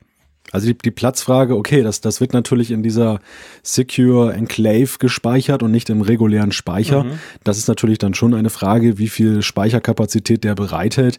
Andererseits glaube ich, ist das ein, ein wahrscheinlich nachgelagertes Problem, wie viel Speicher mhm. das ist. Ich glaube, das ist eher eine bewusste Entscheidung von Apple aus den Gründen, die du genannt hast. Also vielleicht noch ganz kurz zu dem Vorgang. Du sagtest es gerade ja, das Einrichten geht schneller und das finde ich ist auch eine Errungenschaft, die man gar nicht äh, unterschätzen sollte. Klar, mhm. das hat man hat diesen Aufwand eigentlich nur, wenn man ein Gerät in Betrieb nimmt, also sehr selten, aber ich habe festgestellt über die Jahre, der, der Touch-ID-Sensor ist zwar immer schneller geworden, aber die Einrichtung ist eigentlich gleichbleibend langwierig gewesen. Ja, das stimmt. Und das betrifft natürlich den Rezensenten, das ist jetzt das Klagen auf hohem Niveau, aber den, den betrifft es natürlich dann schlimmer als jemand, der jetzt in üblichen Abständen die Geräte wechselt. Aber ich fand es halt immer jetzt zuletzt schon ein bisschen nervig, wenn ich da meine Finger dann da einscannen musste und ich habe es dann auch wirklich nur noch auf einen reduziert, was mich im Nachhinein immer nervte, weil ich dann auch gelegentlich vergesse, welchen ich genommen habe und dann äh, musste ich erstmal alle zehn wieder durchprobieren. Sehr schön, ja, da musst du den Passcode eingeben irgendwann. Genau, genau. Also das, das, das ist dann, aber das, das nur am Rande, aber es ist natürlich eine schöne Verbesserung dass eine ja, neue Technologie, eine bessere Technologie da auch eben Vereinfachung bei der Einrichtung bringt. Bei der Sache mit den Fingern, ich glaube, also, nee, ich glaube nicht, ich möchte dir da widersprechen. Ich halte es zum Beispiel so, dass meine Frau bei meinem iPhone dann auch eben einen Fingerabdruck hinterlegt hat, genauso wie ich bei ihr einen, äh, einen hinterlegt habe. Gut, wir wissen auch die Passcodes dann äh, im Fall der Fälle. Aber ich glaube, das haben viele Familien, dass da eben dann eben das, ja klar, zweckentfremdet wurde, dass das nicht im Sinne von Apple war, ist okay. Aber es ist ja nun über Gerätegenerationen, glaube ich, einfach in Gebrauch so gemacht worden. Das ist eine Gewohnheit, ja. die da entstanden ist. Und das wird, glaube ich, einige schon ziemlich, ähm, ja, erstmal ärgern oder vielleicht nicht ärgern, aber zumindest befremden, dass sie diese Möglichkeit jetzt nicht mehr haben bei dem Gerät. Ja, ja, stimmt. Also da gebe ich dir grundsätzlich natürlich recht. Ähm, aber gut, dann kannst du es ja mit dem Passcode machen. Also von dem her gesehen, zumindest ein, ein Backup in dem Sinn hast du ja noch. Es ist ja nicht komplett unmöglich. Aber ähm, ja, es stimmt schon. Und das mit der Einrichtung, da gebe ich dir recht. Also das fällt mir immer wieder auf, wenn ich meine Geräte wechsle. Und es fiel mir vor allem letztens wieder auf, ähm, als ich gute Bekannte, die schon einiges älter sind als, als ich, die haben ein iPhone, alles Pico, aber die haben noch gar nie die Touch-ID ausprobiert. Die haben das klassisch mit Code gemacht. Da habe ich gesagt, hey komm, das ist doch praktisch, legst einfach einen Finger drauf. Und dann haben wir es eingerichtet. Und dann ist mir aufgefallen, die kennen sich mit dem iPhone aus. Also die haben iPhone, nutzen die seit Jahren, nur halt nie die Touch-ID. Und die haben also ziemlich lange gebraucht, um diesen blöden Finger zu scannen. Einfach mit drücken, feste drücken, paff, dann ist es raus. Nee, Moment, halt, stopp, ah, nur drauflegen. Ja, was denn, wie denn? Also, wenn man das nicht ständig macht, wie wir das machen, oder halt jetzt einfach wirklich eingeübt sind, ist das gar nicht offensichtlich gar nicht so logisch, wie das mir so vorkam. Und es braucht seine Zeit. Und offensichtlich eben das Face ID, das geht viel einfacher und viel schneller. Ja, was, was muss man noch sagen, außer dass wir einfach ungeduldig drauf warten, so eins in den Händen zu halten? Ja, im Moment kann man da eigentlich gar nicht mehr viel zu sagen. Es ist, genau. also Face ID unterm Strich spektakulär, unspektakulär, würde ich sagen. Und ja, genau. ähm, der, der Rest ähm, hat eigentlich an seiner Faszination jetzt erstmal nichts verloren. Also das, ich freue mich wirklich auf diesen Screen. Ich äh, mhm. finde das total ich cool, auch. jetzt auch wenn ich das in Videos nochmal gesehen habe, in diesen Reviews, dass man eben einen Baukörper hat, der kaum größer ist als das iPhone 8 und ein Bildschirm, der trotzdem größer ist als das, das Plus. Thema. Das ist ein Thema für uns. Ich muss gleich reingrätschen. Okay. Das macht, das ist das Einzige, was mir Sorgen macht. Ganz ich komisch. Ich bin gespannt. Was macht ich mein, dir Sorgen? Logisch. Ihr, ihr, kennt mich. Ich spreche seit einem, mindestens einem Jahr drüber. Das Beste sind randlose Displays. Ich will das. Punkt. Ich bin happy. Aber das Ding ist ja, genau wie du sagst, deutlich kleiner als das iPhone Plus. Also, also iPhone 8 Plus oder 7 Plus oder so. Der Bildschirm ist aber ein bisschen größer. Aber das ist etwas, ich habe mich so an diese Größe gewohnt, rein haptisch. Also wenn ich das Ding aus der Tasche ziehe, bin ich mir gewöhnt, wie groß es ist und mein Finger ist Millimeter genau positioniert auf der Tastatur. Das funktioniert perfekt. Wenn ich zum Beispiel das iPhone 8, äh, 7 von meiner Frau, nicht Plus, sondern nur 7, in die Finger nehme, das kommt mir total klein vor und so frickelig und ich treffe die Tasten nicht so richtig.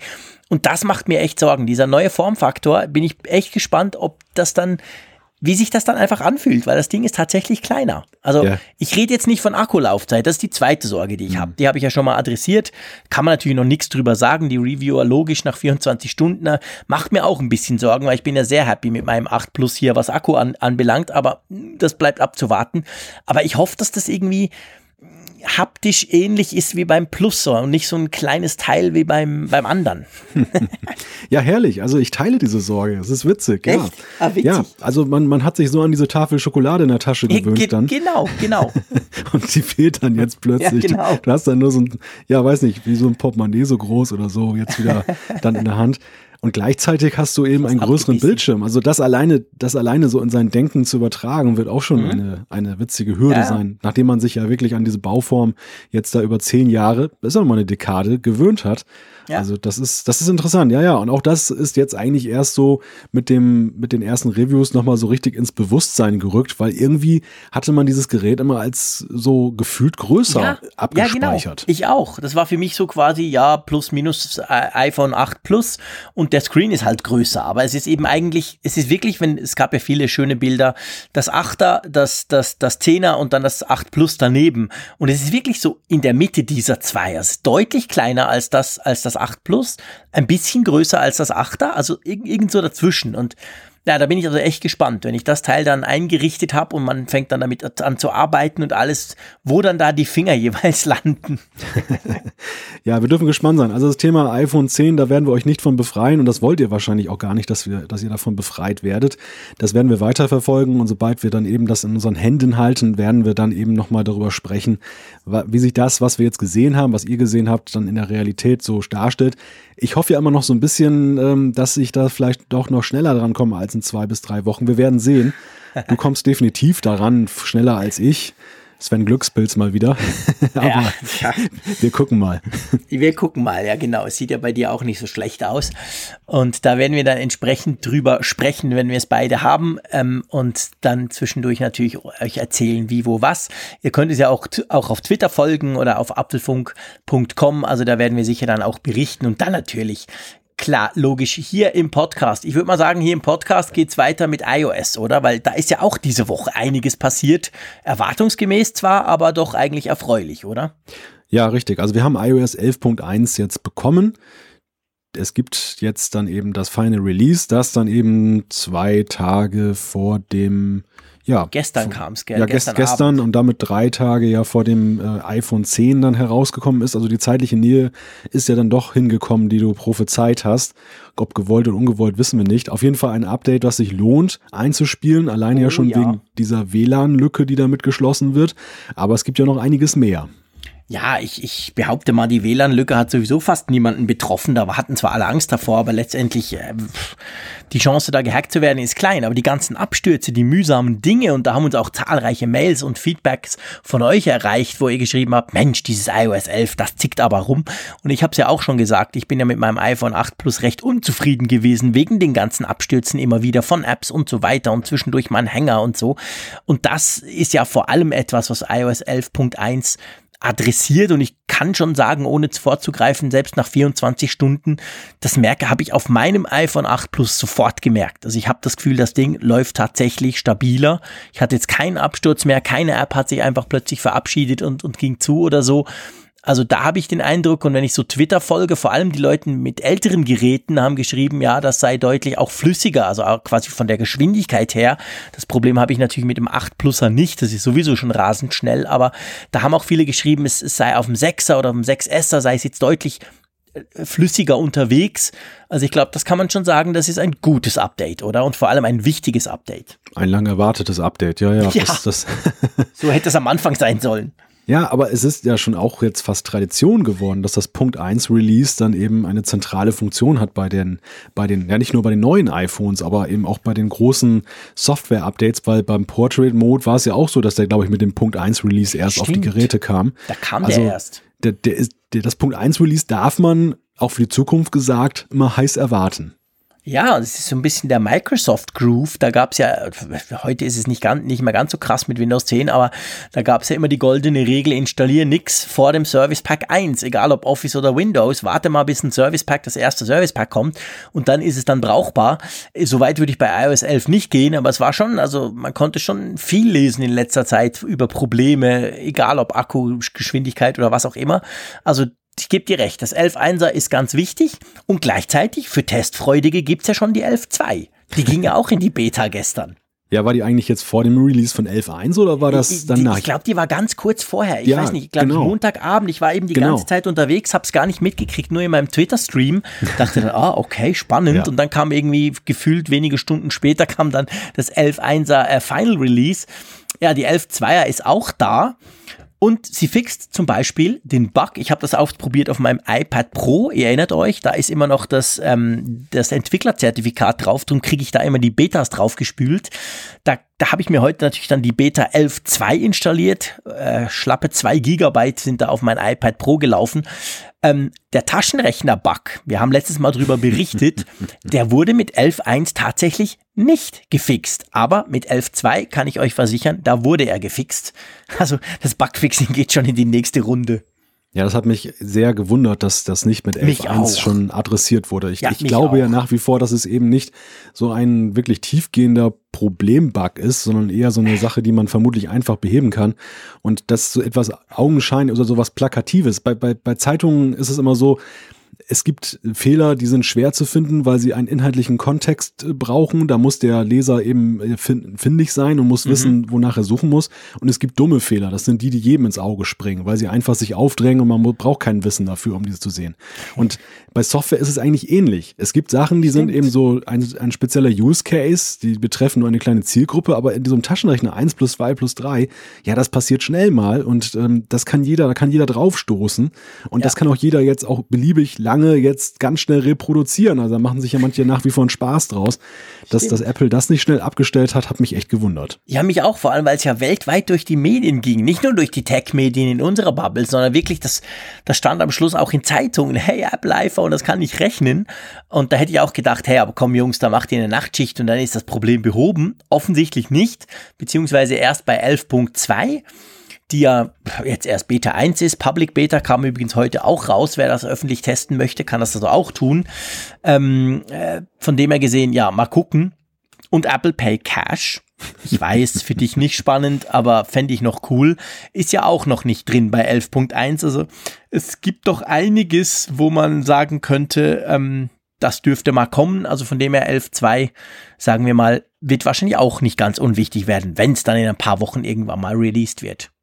Ja, also was 11.2 auf jeden Fall drin hat, ist ja, glaube ich, jetzt Airplay 2. Also das Stimmt. war ja von vielen erwartet worden oder erhofft worden dann nach der Ankündigung, dass man eben dieses aufgebohrte Airplay, mit dem ich so über Funk quasi dann eben mein, meine Musik ausgeben kann und habe jetzt auch diese neuen Steuerinstrumente, dass ich in verschiedenen Räumen verschiedene Geräte besser ansteuern kann. Das bringt ja Airplay 2 maßgeblich.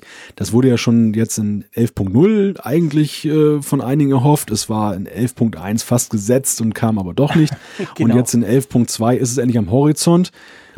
Eine Sache, die auch noch aufgetaucht ist in 11.2, äh, das ist so im Vorgriff auf den HomePod, der uns ja dieses Jahr auch noch erwartet. Meine innere Sicht, da war doch noch was. Stimmt. Und da äh, gibt es ein, ein, äh, eine API Siri-Kit. Siri-Kit ist ja die Möglichkeit für Entwickler von eingeschränkt, einem eingeschränkten Kreis von Apps für bestimmte Anwendungen, dann eben Siri auch zu instrumentalisieren, dass ich meine App darüber steuern kann. Und da hat Apple jetzt dann APIs rausgebracht, dass man eben dann auch nur in einem bestimmten Umfang da den HomePod dann ansprechen kann oder auch für die eigene App dann nutzen kann. Ah, okay. Spannend. Also, wir bleiben dran, was Betas und normale Versionen anbelangt. Und dann kam ja noch, hat mich auch gefreut, äh, für die Apple Watch ein Update, nämlich Watch OS 4.1, welches, finde ich, jetzt mal für ein Apple Watch Update mal richtig neue Dinge gebracht haben. Ja, äh, WatchOS 4.1 bringt ja eine neue Radio-App mit. Das heißt, man kann jetzt eben dann auch, ähm, das betrifft ja vor allem auch die Streaming-Nutzer, kann ich jetzt eben da Radio drüber hören, aber es gibt eben keine Podcast-App. Ja, da bin ich also echt enttäuscht, muss ich wirklich ganz klar sagen. Das verstehe ich irgendwie nicht. Diese Radio-App, auf der einen Seite, klar, ist da Beats One drin, der Apple-eigene quasi Radiosender, sind aber auch viele andere drin. Ähm, ich habe meine Lieblingssender so auf die Schnelle nicht gefunden, aber ist auch nicht so praktisch zu suchen. Man kann nach Genre suchen, man kann nach verschiedenen Kategorien suchen und so. Also grundsätzlich eine coole Sache. Ihr wisst, ich höre sehr viel Radio, vor allem über Streaming, wenn ich unterwegs bin. Ähm, aber ähm, eben, es ist keine Podcast-App und da hätte ich schon gedacht, hey, wenn ihr schon, weil das Ganze geht natürlich in Richtung Apple Watch 3 mit LTE. Also man will damit die Autarkie der Apple Watch natürlich nochmal fördern. Auch wenn diese App funktioniert auf der normalen Apple Watch 3, also die ohne LTE geht natürlich auch, aber dann braucht ihr halt ein iPhone dazu. Das ist natürlich weniger spannend. Ähm, aber eben keine Podcast-App und Apple ist doch Podcast, also irgendwie, hm, das verstehen wir natürlich vom Apfelfunk gar nicht, oder? Nein, das verstehen wir überhaupt nicht. Aber Podcasts bleiben auf der Apple Watch auch so ein bisschen ein Sorgenkind, denn Apple ja. hat ja auch gleichzeitig eben nicht die ähm, APIs für in WatchOS geöffnet, dann das zumindest Drittentwickler was machen können. Dass das beanstandet zum Beispiel der Marco Arment, der Entwickler von Overcast, wiederholt, dass er eben auf viele Sachen, zum Beispiel eben dieses Drehrad an der Seite, nicht zugreifen kann, zumindest nicht auf legalen Wege, nur über private APIs und das führt zum Rauswurf aus dem App Store. Und mhm. er beanstandet halt, dass er gerne eigentlich Overcast auf der Watch weiterentwickeln oder eben ja verbessern würde. Und äh, das, das wird nicht ermöglicht. Gleichzeitig hat Apple aber auch keine eigene Lösung so richtig am Start. Mhm. Das ist natürlich schon so ein bisschen schade. Wird aber womöglich auch Gründe haben, denn ja, das ist natürlich auch ein ziemlich anspruchsvolles Feld. Ja, klar, also gut möglich, aber dann könnt ihr Apple zum Beispiel die eigene Podcast-App ja für die, für die Apple Watch portieren und dort diese Funktionalitäten einbauen, zum Beispiel. Ähm, ja, bleibt abzuwarten, was sie aber gemacht haben. Es gibt ja die Musik-App auch.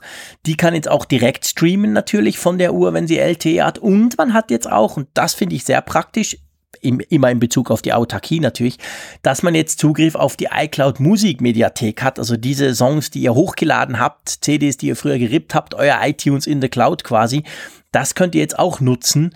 Also eure ganze Bibliothek lässt sich nutzen auf der Uhr und wenn es die LTE-Version ist, sogar ganz ohne iPhone. Also finde ich von dem her gesehen WatchOS 4.1 eigentlich eine saubere Sache, läuft gut. Ich habe sogar den Eindruck jetzt nach 24 Stunden, der, der Akku hält noch besser. Also ich war heute wirklich viel unterwegs und bin rumgerannt von links nach rechts und stehe im Moment auf irgendwie 85 Prozent. Und das finde ich doch schwer ordentlich für so einen ganzen Tag. Also ähm, ja, gutes Update kann man installieren, oder? Ja, ja, und ich kann an dieser Stelle auch sagen, dass Jean-Claude wirklich so der Härtetest für jede Apple Watch ist, was Bewegungsdrang angeht. ich, ich plotte das ja mit, ich kriege das ja hier ständig übertragen. ja, ich weiß, ich, ich gebe dir das ja frei. Das mache ich aber nicht, um dich zu demütigen. Und ihr, ihr wisst das ja sicher, liebe Hörerinnen und Hörer, ich bin total unsportlich. Also von dem her gesehen bin ich überhaupt kein Härtetest. Aber ich bin einfach ein zappeliger Typ und renn viel rum. Das stimmt tatsächlich. Drum habe ich meine Schrittziele immer relativ schnell erreicht. Und ähm, ich habe es ja schon mal gesagt, die Apple Watch 3, ich habe ja die ohne LTE noch, ich krieg dann auch mal die mit LTE, wenn dann hier das mal in der Schweiz funktioniert. Das ist im Moment bei uns noch gar nicht aufgeschaltet. Äh, und die ohne LTE, muss ich sagen, hält eben unglaublich lange. Also die hält viel länger als meine Apple Watch 2 vorher. Und drum ist das schon, schon eine coole Sache. Und ich habe jetzt Gefühl, bei WatchOS 4.1, es hält sogar noch ein bisschen länger. So, lass uns mal zum iMac Pro gehen, auf den ich mich grundsätzlich unglaublich freuen würde, wenn ich die Kohle hätte, die ich zum Glück nicht habe. Aber der soll ja irgendwann mal rauskommen, gell? Ja, mit 5000 US-Dollar aufwärts bist du ja dabei, lieber ja, Jean-Claude. Insofern gar kein Problem. Darum sage ich ja. Apple verkauft dir gerne ein. Wenn wir einen kleinen Spendenaufruf machen. Nein, Quatsch. Also Spaß beiseite. Spaß beiseite. Das ist dieser coole, dunkle ähm, iMac, der quasi so einen kleinen Mac Pro eingebaut hat. Äh, das Beste, was man im Moment alles machen kann. Ja, und der wurde gezeigt. Erzähl mal. Den hat man jetzt mal so quasi in freier Wildbahn gesehen. Ja, der ist ja gar nicht mal geleakt worden oder sonst was, sondern nee, Apple nee. hat den einfach jetzt hingestellt auf eine Veranstaltung, wo es darum eigentlich ging um Final Cut Pro. Und Final Cut Pro, das ist ja die, die Videoschnittlösung von Apple, die man ja auch über den Mac App Store kaufen kann. Die kriegt bald mal wieder ein, ein großes Update. Da geht es dann unter anderem auch eben um 8K, Video-Editing und all solche Geschichten. Ich glaube auch VR-Videos und so. Also sehr viel Kram, der halt extrem anspruchsvoll ist, was die Hardware angeht. Dann hätte man natürlich einen alten Sektkübel, also sprich Mac Pro dahinstellen können für den Showcase. Aber Apple hat dann einfach mal mir nichts, dir nichts dann eben diesen sehr plakativen, weil Space Gray gehaltenen iMac Pro dahingestellt.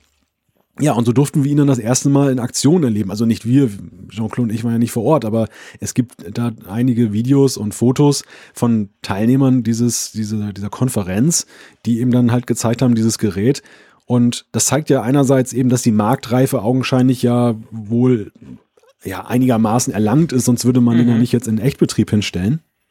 Ja, definitiv, das denke ich auch. Also das Ding ist wahrscheinlich ready und Sie haben ja gesagt, glaube ich, gell, bis Ende Jahr. Also der müsste eigentlich vor Weihnachten noch auf den Markt kommen.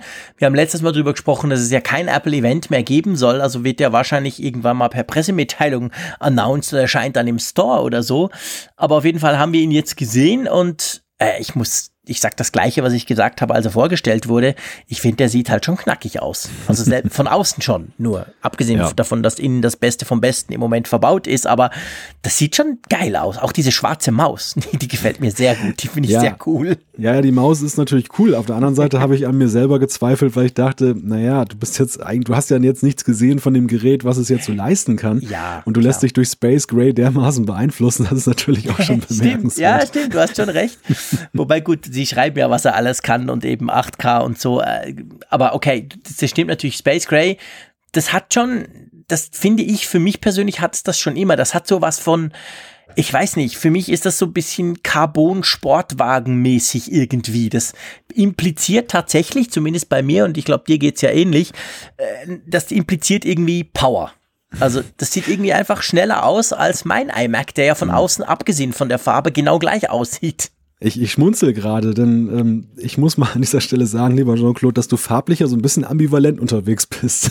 ja, ja, klar, das ist so. Ich sag immer, bei, bei, bei den Macs hätte ich gern Space Gray oder bei meinem, MacBook Pro ist das definitiv so. Ja, nichts anderes. Und bei den iPhones zum Beispiel probiere ich ja gern mal was aus. Also ich hatte ja immer mhm. die goldenen Varianten von Apple gekriegt und war mit denen wirklich auch immer ganz happy. Habe ja jetzt dieses, ja, wieder das goldige iPhone 8 Plus. Also das ist ja so mehr so, äh, pff, wir haben schon mal drüber gesprochen. Ich weiß gar nicht, wie die, noch offiziell heißt Gold, aber es sieht mehr so aus wie eine Mischung aus Gold und diesem Rose Gold von letztem Jahr. Ja, so und bin eigentlich auch sehr happy. Ja, genau. Und bin auch sehr happy damit. Und Apple hat mir ja aus purer Boshaftigkeit dann die Apple Watch 3 genau in der gleichen Farbe gegeben, wo ich am Anfang dachte, spinnt ihr eigentlich so ein rosa Scheißding? Und inzwischen muss ich sagen, hey, das sieht super cool aus, zumindest mit einem Lederarmband. Ähm, ich gebe dir recht, farblich äh, lässt sich einiges machen, aber eben wenn es so um Raw Horsepower auf dem Schreibtisch geht, dann finde ich Space Gray schon einfach geil. Ja, ich muss das jetzt einfach mal anmerken, weil du auch in der letzten Folge vom Apfelfunk erzählt hast, dass du ein silberfarbenes iPhone kaufen wolltest und erzählst du vorhin mal so locker nebenbei, dass es Space Gray geworden ist. Das fand ich dann auch sehr lustig. Ja, das stimmt. Also das ist ja eben, wie gesagt, ambivalent unterwegs. das ist definitiv der Fall. Und beim iPhone, ähm, wir haben es ja letztes Mal schon gesagt, eigentlich spielt es ja gar keine Rolle. Von vorne sehen sie alle gleich aus beim iPhone 10, jetzt endlich nach Jahren. Und hinten habe ich immer eine Hülle drauf. Also von dem her gesehen, pff, who cares? Du hast dir einen Space Gray bestellt, gell? Nur um das noch abzuschließen. Ich habe einen Space Gray bestellt, bin aber mittlerweile ins Schleudern gekommen, ob ich nicht doch lieber Silber mag. Sehr schön. Wir sehen uns, okay. ja. Würdest du eine Hülle ja. drum tun? Ja, ja, definitiv. Ja. Die Frage ist eigentlich nur, ob ich jetzt das da geht nur ums Unboxing, dass du einmal kurz siehst, wie es aussehen würde, bevor ja, du die Hülle drauf klatscht. nein, also ich, ich, äh, ich muss an dieser Stelle sagen, ich hatte es, ich hatte weniger Probleme damit, den Alurücken zu verhüllen, als mhm. jetzt dann eben diesen Glasrücken. Ich sehe das jetzt schon bei diesem iPhone 8 Plus, ja. was ich hier momentan als Testgerät habe. Ich finde das echt eine Schande, dass das hinter dieser blauen Lederhülle verschwunden ist. Es muss so sein, eben wegen des Schutzes, ja. aber es macht mir keine Freude. Also ich, ich, ich möchte es eigentlich ständig auspacken und deshalb bin ich am überlegen, ob ich mir jetzt beim beim iPhone 10 eine transparente Hülle drüber mache, dass ich zumindest diese Glasoptik irgendwie genießen kann. Ja, das stimmt. Das ist natürlich ein Vorteil. Das habe ich hier auch. Ich habe von Tech21, die gibt es im Apple Store, so eine Hülle, die ist durchsichtig. Die hat nur weiße Ränder auf meinem iPhone 8 Plus. Und da sieht man zumindest noch so einigermaßen, wie es eben hinten drauf aussieht. Und das stimmt schon. Also das, das, das, das hat schon was. obwohl man natürlich den, ich sag mal, dieses Reflektive vom Glas, zumindest in meiner Hülle, sieht man dann eben nicht mehr. Mhm. Naja, du, egal, lassen wir es. Ich würde sagen, jetzt endlich kommen wir noch zur Funkgeräte-App. Du warst nämlich, und in, bei der Funkgeräte-App kann ich immer ganz klar, oder darf ich ganz klar sagen, ich mache da nicht viel außer Testing. Du hast da was Schönes eingebaut. Ja, die Funkgerät-App, wir entwickeln sie ja, oder ich entwickle sie, aber in enger Abstimmung immer mit Jean-Claude, der mein bester Tester ist, entwickeln das Ganze immer weiter und auch basierend darauf dann, was von euch dann als Feedback kommt. Und da sind jetzt dann, ähm, ja, im Wesentlichen eigentlich eine Funktion ist jetzt hinzugekommen, die eben auch oft mal geäußert wurde als Wunsch. Das ist die Möglichkeit, die Podcasts zu, zu durchsuchen, also die Shownotes besser gesagt. Es gibt jetzt in der Übersicht in Funkgerät die Möglichkeit, dann eben gezielt nach Themen zu suchen. Nach mittlerweile 88 Folgen ist das ja auch ganz nützlich durch durchaus. Also wenn, als wir noch 10 hatten, hätte ich das wohl auch auswendig aufsagen können, wann wir über das iPhone 10 gesprochen haben oder über den Mac. Mittlerweile habe ich festgestellt, verliere ich da selber manchmal den Überblick. Und deshalb äh, bin ich dann auch selbst mein bester Kunde sozusagen, was die Nutzung dieser Funktion angeht. Ja, die ist wirklich praktisch. Also unterschätzt das nicht. Ich finde das super cool. Also ihr könnt einfach in die, zuvor das in den Tab Podcast gehen und habt jetzt da oben ein Suchfenster über dem Bild von uns zwei. Und da könnt ihr das eben eingeben. Und es geht, wie gesagt, es geht um die Show Notes. Das heißt, wir haben ja im Schnitt so zwischen vier und zehn Show Notes pro Folge. Also da ist schon einiges angekommen. Und, ihr, wenn ihr denkt, die haben doch mal gesprochen über irgendwas und da war wahrscheinlich ein Link dabei, dann könnt ihr da jetzt einfach in die Suche gehen, könnt das entsprechend eingeben. Dann seht ihr die Folgen, da klickt ihr auf die Folge und dort seht ihr dann sogar in den Show Notes schön gehighlightet, gelb. Ah, das ist jetzt quasi mein, mein Keyword, das ich gesucht habe. Finde ich super praktisch, brauche ich tatsächlich auch sehr viel, seit du das angefangen hast zu entwickeln. Empfehle ich euch sehr. Und an dieser Stelle möchte ich auch mal sagen, wir haben ja sehr viele, muss man sagen, und das freut uns riesig. Ihr seht, ich komme ins Stottern vor Stress, weil es so cool ist. Ähm, wir haben wirklich einige Hörer dazu gewonnen in den letzten Wochen, vor allem nach unserer großen Keynote, Apple Keynote Folge. Da, da, da gab es wirklich einige Hörer mehr. Und vielleicht kennt ja der ein oder andere die Apfelfunk-App noch gar nicht, die Funkgeräte-App. Das ist nämlich die App, die heißt auch so. Auch da könntet ihr zum Beispiel mal suchen in den Show Notes. Da haben wir eine Folge gemacht, warum heißt denn die Funkgerät? Ähm, und da könntet ihr die dann im App Store von Apple runterladen, gratis natürlich. Die hat viele schöne Funktionen und äh, ist inzwischen ein täglicher Begleiter geworden, nicht nur von mir, nicht nur von uns zwei Malte, sondern kann man glaube ich sagen, hat eine treue, ähm, eine treue Fanbase, welche die, die immer wieder nutzt. Ist natürlich selbstverständlich gratis und ihr könnt da drin, wenn ihr wollt, auch unseren Podcast hören. Genau, ja. Und wir haben sie ja auch jetzt noch ein bisschen optisch aufgewertet, also Anpassung an iOS 11 und dass es auch dann schick aussieht auf dem iPhone 10. Das soll ja auch so sein, wenn ab Freitag die ersten Geräte dann eben rauskommen, dass das nicht blöd aussieht. Und äh, dann haben wir natürlich die Apple News äh, Rubrik da drin. Also da findet ihr ein Potpourri verschiedener Quellen aus Deutschland und, und äh, oder aus dem deutschsprachigen europäischen Raum und aus dem ja, englischsprachigen Raum. Wir fügen da hin und wieder auch mal eine neue Quelle hinzu. Wir sind auch dankbar für Tipps, wenn da jemand sagt, hey, mhm. mein, mein liebstes Blog oder meine liebste Newsquelle habt ihr nicht berücksichtigt. Es muss gewisse technische Voraussetzungen erfüllen, damit es da integriert werden kann, aber die sind relativ gering. Und so haben wir jetzt aktuell zum Beispiel auch die Apple-Piloten dann noch hinzugefügt und wir haben jetzt auch ein bisschen bessere Engine noch dahinter stecken, die eben dann auch dafür sorgt, dass Bilder dann zu sehen sind in der App, dort wo der Feed das dann von den jeweiligen Portalen nicht liefert. Also es wird ständig eigentlich was dran getan. Es macht aber eben auch Spaß, weil, weil ich so viel positives Feedback von euch bekomme und ähm, wir haben uns jetzt auch mal erlaubt, eine kleine Funktion einzubauen, die gelegentlich mal fragt, ob ihr nicht ein Review abgeben wollt im äh, App Store.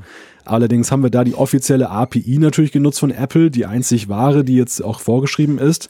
Genau, die hat nämlich die, die nervt.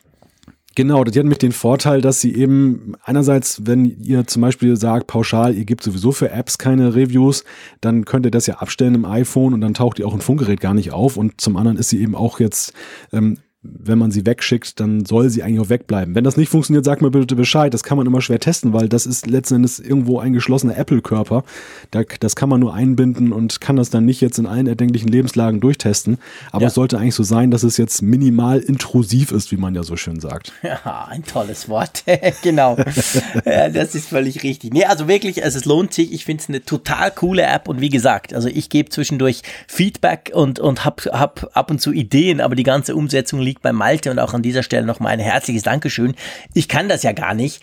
Von dem her gesehen bin ich unglaublich froh, dass du das alles machst. Und was man eben in der App auch machen kann, und das ist eine wunderschöne Überleitung, ist die Umfrage der Woche. Ihr wisst das, wir machen immer einmal pro Woche, fragen wir euch etwas und ihr könnt dann abstimmen. Und ihr könnt zwar die Resultate auf apfelfunk.com sehen, auf unserer Webseite, das ist absolut kein Problem, apfelfunk.com slash Umfrage, aber abstimmen kann man nur mit der Funkgeräte-App. Ähm, ja, und da haben wir ja letztes Mal eine Frage gestellt, wo es eben um besagten, in Anführungszeichen nicht funktionierenden Taschenrechner ging, Malte.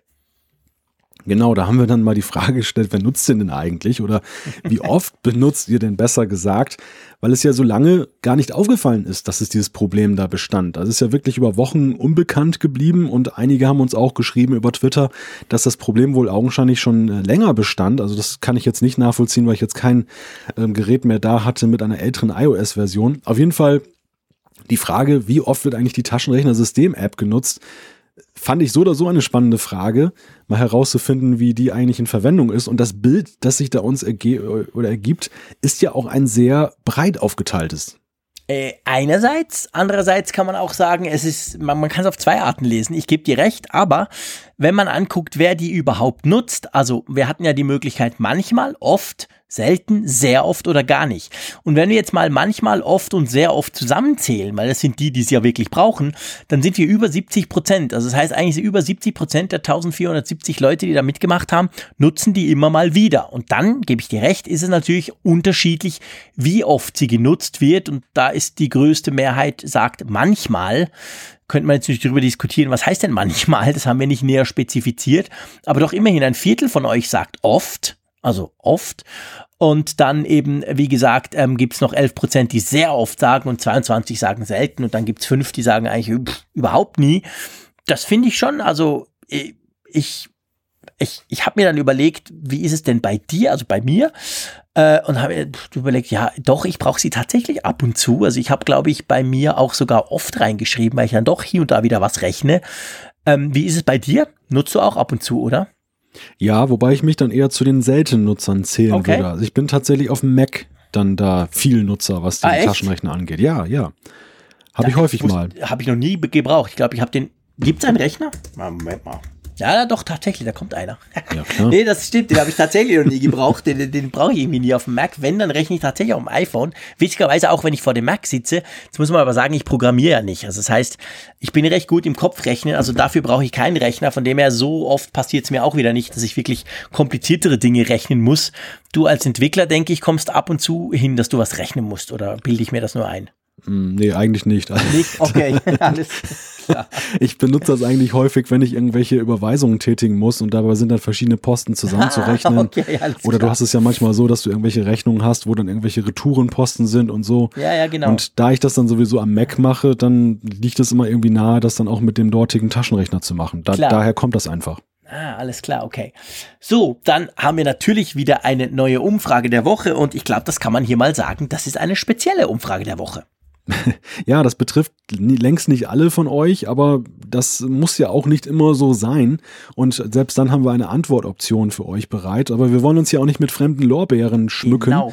Denn das Besondere an dieser Umfrage ist eben auch, dass sie uns von einem Hörer vorgeschlagen wurde. Und zwar von unserem lieben Stammhörer, darf ich vielleicht an der Stelle sagen, ähm, ja, muss ich gerade mal hier blättern. Ja, genau, du musst runter scrollen. Wir haben genau. wirklich ein großes Skript dieses Mal. Vom Jean-Philippe Mütele haben wir das genau, bekommen, also genau. den Vorschlag. Er hat uns den Vorschlag geschickt, gesagt, hey, wollt ihr nicht mal eine Umfrage dazu machen? Jetzt aus aktuellem Anlass. Und der Jean-Philippe ist ja ein ganz, ganz treuer Hörer aus Frankreich. Ich glaube, ein Hörer der ersten Stunde vom Apfelfunk. Und ähm, ganz herzlichen Dank dafür. Ist natürlich eine tolle Idee. Ähm, und das machen wir auch. Und jetzt mhm. spannen wir euch nicht mehr länger auf die Folter, sondern wir wollen ganz einfach, ja, was denkt ihr wohl? Wir haben den ganzen Podcast über das iPhone 10 gesprochen. Drum fragen wir ganz einfach, wir gehen jetzt mal davon aus, also wir, wir fragen jetzt nur die, die eben eins bestellt haben. Nee, stimmt nicht. Wir haben unten noch die Möglichkeit keins. Also, welche Lieferzeit hat dein iPhone 10? Das ist die Frage.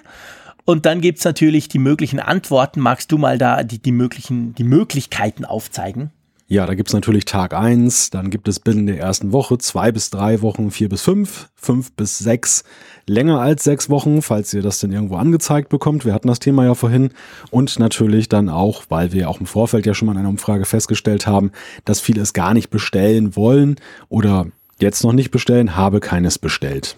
Genau, einfach, dass wir mal so ein bisschen dieses iPhone 10 Thema von denen, die es bestellt haben, aber auch wenn ihr findet, nee, ich mache mit, aber ich bestelle es sicher nicht oder habe keins bestellt, noch keins, dann könnt ihr das natürlich entsprechend auch, auch äh, drücken und dann schauen wir nächste Woche mal, wie so die Liefersituation bei euch ist, ob ihr da wirklich früh und schnell dran wart oder ob es euch nicht so wichtig war oder ob ihr in einen späteren Slot gerutscht seid oder was auch immer. Von dem her gesehen, dieses Mal die Umfrage ums iPhone 10. Und lieber Malte, wenn ich auf unsere Uhr gucke, dann schlage ich vor, wir fangen, wir machen das Fast Feedback gar nicht mehr auf, ja. weil nämlich Du hast was Schönes noch drunter geschrieben. Ihr müsst wissen, liebe Hörerinnen und Hörer, wir haben ja ähm, so ein wirklich ein kleines Skript, das wir immer zusammenführen. Das ist aber ausschließlich mit Stichworten, weil wir wollen das ja live machen. Wir schneiden ja auch nie. Wir, wenn ich irgendeinen Mist erzähle, wird der nie rausgeschnitten oder wenn der Malte mal hustet, wird das auch nie rausgeschnitten, weil wir wollen euch quasi die das Live-Gespräch zwischen uns zwei geben, aber damit wir nicht irgendwie komplett an, am Thema vorbeiquatschen, haben wir so ein Skript. Und jetzt zu unterst dem Skript, das Skript war dieses Mal wirklich sehr lange, mhm. ähm, steht das habe ich mich auch gerade dann eben versehen, beziehungsweise wichtige, wichtige Radiomacher-Lektion, man sollte sich Namen vollständig notieren und nicht nur mit Initialen. ah, ja, stimmt, ja, du hast recht, genau. Da haben wir dann doch nach einer Stunde ein Blackout manchmal. Ja, das, ist, das sei dir absolut gegönnt. Ähm, zumal du ja auch ein bisschen kränklich bist. Also ich ja. muss sagen, jetzt nach fast eineinhalb Stunden, ich höre eigentlich nichts. Aber du hast mir im Vorfeld gesagt, oh, ich bin halt total krank und habe eine schlechte Stimme. Ja, ich habe heute meine bedeutungsschwere iPhone 10 Stimme aufgelegt, extra für euch. Nein, Spaß beiseite. Mich hat hier so ein kleiner Infekt äh, befallen. Deshalb hoffe ich, dass ich nicht zu schrammelig bin. Ansonsten nehmt mich gerne als Basstest für eure Anlage ja, dann hat es oh, so schlimm, so schlimm ist es also dann nicht, wenn ich das mal sagen darf. danke sehr, danke sehr. aber auf jeden Fall noch ein letztes Thema, ein, ein, ein Fun-Thema, aber so ist das Internet manchmal. Ging so weit, dass sogar der Google-Boss himself musste einen Tweet schreiben bezüglich dieses Thema. Nämlich, es geht um ein Emoji und es geht um ein ganz spezielles Emoji zwischen eine, eine unterschiedliche Darstellung eines Emojis bei Apple und bei Google. Erzähl mal. Ja, es geht um ein amerikanisches äh, Kulturgut oder Nationalgericht. Es geht, es geht nämlich um den Cheeseburger. Und da gab es einen riesigen Skandal oder den gibt es nach wie vor. Also wenn ihr zufällig dann eben Geräte von Apple und Google zur Hand habt, dann guckt euch doch mal das Cheeseburger-Emoji an und ihr werdet feststellen, dass da eben ein ja, absoluter Kulturfrevel auf Seiten von Google begangen wurde. Da ist es nämlich so, ein Cheeseburger ist nach Ansicht von Apple so aufgebaut, oben Brötchen, Tomate, Scheibe Käse, Fleischfrikadelle, Salatblatt und dann unten die andere Brötchenhälfte. Und Google hat sich doch tatsächlich erlaubt, die Scheibe Käse ganz nach unten zu machen. Wer ist denn so ein Burger? Ja, genau. Wer, wer macht denn so einen Quatsch? Und ähm, das ist irgendjemandem aufgefallen, der hat das geschrieben und dann ging es wirklich hin, und her und dann hat wirklich der Sundar Pichai, also der, der eben der Google-Chef, hat geschrieben, we'll drop everything else we're doing and address on Monday if Fox can agree on the correct way to do this. Also er hat gesagt, hey, okay, wir lassen am Montag alles stehen und liegen bei Google. Wenn ihr euch darauf einigen könnt, also die Community quasi, wie es denn jetzt richtig sein muss. Ähm, ich weiß nicht, ob du dich äh, kundig gemacht hattest, aber ich hat, hatte eigentlich schon das Gefühl, gelesen zu haben, mal irgendwo, dass eben der Käse über dem Brötchen sein muss, weil das sonst total schlabberig und wässrig wird. Ja, nicht über dem Brötchen, sondern über der Frikadelle. Äh, also, sorry, ich meine über dem Fleisch, genau, natürlich, Quatsch. Ja, ja, ja. Über dem Stück Fleisch. Also der darf, glaube ich, wirklich explizit eben nicht unter dem Stück Fleisch sein, sonst kommt es nicht gut quasi. Ja, wir, wir betätigen uns hier mal als Bratexperten heute Abend. ich, glaube, es, ich glaube, es hat schlichtweg damit zu tun, der, der Käse muss verlaufen. Also das ist so wie bei Toast Hawaii. Wenn man da jetzt irgendwie die Ananas dann äh, auf den Käse machen würde, dann gibt es auch ein Desaster. Und der muss so richtig schön eben Platz haben, sich zu entfalten. Und das geht eben nicht wenn da eine schwere Frikadelle drauf, drauf liegt. Ja, ganz genau. Vor allem will man ja, dass er dann eigentlich um die Frikadelle rumläuft, damit man das Ganze essen kann. Also ich kriege schon langsam Hunger, obwohl ja, ich jetzt ich nicht so der Cheeseburger-Freak bin, aber so ein richtig feiner, leckerer Cheeseburger ist eben schon was Cooles. Ähm, dabei ist es schon ziemlich spät am 1. November am Abend. Äh, sprechen wir ganz spät äh, in der Nacht noch über Cheeseburgers. Meine Güte, wo soll das hinführen? oh ja. ähm, aber ich fand's witzig. Das ist so eine typische Geschichte. Das zieht dann so Kreise. Das haben dann auch die, die in Anführungszeichen normalen Medien irgendwann mal aufgenommen und hin und her. Ich finde es ja vor allem spannend, also wenn man das ein bisschen aufmacht, dieses Thema, und jetzt nicht auf dieses Cheeseburger-Emoji ähm, reduziert. Der Spiegel zum Beispiel hat so eine kleine Umfrage gemacht und haben ganz viele verschiedene Emojis, immer die Version von Apple und die Version von Google quasi zur Abstimmung gebracht, im Sinn von, welches gefällt euch mehr. Und es ist erstaunlich, wie unterschiedlich die zwei das zum Teil machen. Also Emojis ist eben nicht so, die sind zwar standardisiert im Unicode-Forum, aber mhm. Wie das dann grafisch daherkommt, das offensichtlich kann jeder selber bestimmen, oder? Sehe ich das mhm. richtig? Ja, hast du genau richtig beschrieben. Ich habe mich heute mal mit auseinandergesetzt, weil ich auch irgendwie nur so gepflegtes Halbwissen in der Frage hatte und mich eigentlich dann dafür interessiert habe, wie kann denn das eigentlich sein, dass es zu einem Burger-Skandal gekommen ist. Und wie du schon sagst, es gibt diese gemeinnützige Organisation Unicode, die diesen Zeichensatz, Emojis sind ja eigentlich nichts anderes als Zeichen, so wie Buchstaben. Mhm. Und die definieren dann eben, welche neuen es gibt. Also wenn Apple 100 neue Emojis rauswirft, dann hat Apple die nicht für sich entworfen, sondern dann sind die bei Unicode letzten Endes dann definiert worden. Aber jeder Hersteller ist dann einzeln dafür zuständig, wie das dann aussieht. Und da hat es ja auch schon andere Verwerfungen gegeben, nämlich dahingehend, dass zum Beispiel irgendwie eine Uzi oder so, dann so ein Maschinengewehr, dann bei mhm. Apple eine Wasserpistole war. Und das natürlich dann, wenn ein Apple-User oder ein Android-User dem Apple-User eine Nachricht schreibt, dann zu großen Missverständnissen führen kann, vor allem in Maf Mafia-Kreisen natürlich. Ja, genau. Also ich meine, das ist genau der Punkt. Gell? Kann ich mir das so vorstellen, einfach mal vereinfacht ausgedrückt, wenn ich auf dem iPhone quasi ein Emoji gebe, dann wird im Hintergrund, ich tue es mal ganz vereinfachen, blöd gesagt, ein Code verschickt. Der Code kommt ja. bei Google an. Google weiß, ah, Unicode, Code Nummer 2835, das ist dieses Emoji. Und dann nehmen sie aber das Emoji, das eben bei Ihnen im System dafür hinterlegt ist. Und das dann nicht zwingend, das sieht eben nicht zwingend genau gleich aus wie das, das ich auf meinem iPhone habe. Habe ich das ungefähr so richtig erklärt? Ja, absolut korrekt. Also Unicode-Zeichen sind, wer da schon mal mit zu tun hatte, Programmierer können ein geplagtes Lied davon singen, schätze ich, sind dann so ähm, Dinger, die mit Rauten und Semikolon ja. voneinander getrennt sind. Und das ist dann letztendlich eigentlich dieser Steuercode, der dann eben aus der jeweiligen Tabelle dann das jeweilige Zeichen zuordnet. Und dann ist es eigentlich eine Sache der grafischen Engine, dann eben dann die passende Symbolik dann da zu ersetzen in dem Text. Das, das ist eigentlich ganze Magie bei der ganzen Geschichte.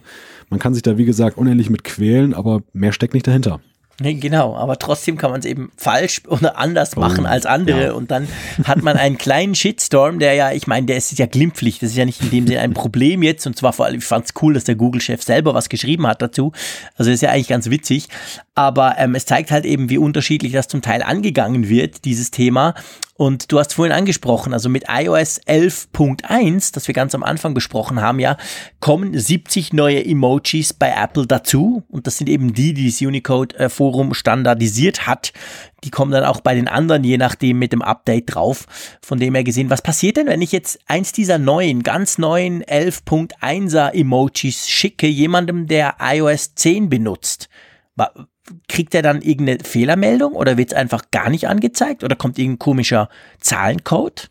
Ich würde jetzt vermuten, dass du irgendein Standardzeichen angezeigt bekommst, was ja. sich dir nicht erschließt, ja. aber dann Weil der das gar nicht unverfänglich kennt, ist. Der ja. andere, ja. Also okay. dass das jetzt nicht zu größeren Missverständnissen führt, so Scheidungen oder dergleichen. genau. Ein ähnliches, das daneben oder so. genau. nee, das geht natürlich dann nicht. So, du, ich würde sagen, das ist perfekt zum Aufhören. Wir gehen jetzt mal Burger braten.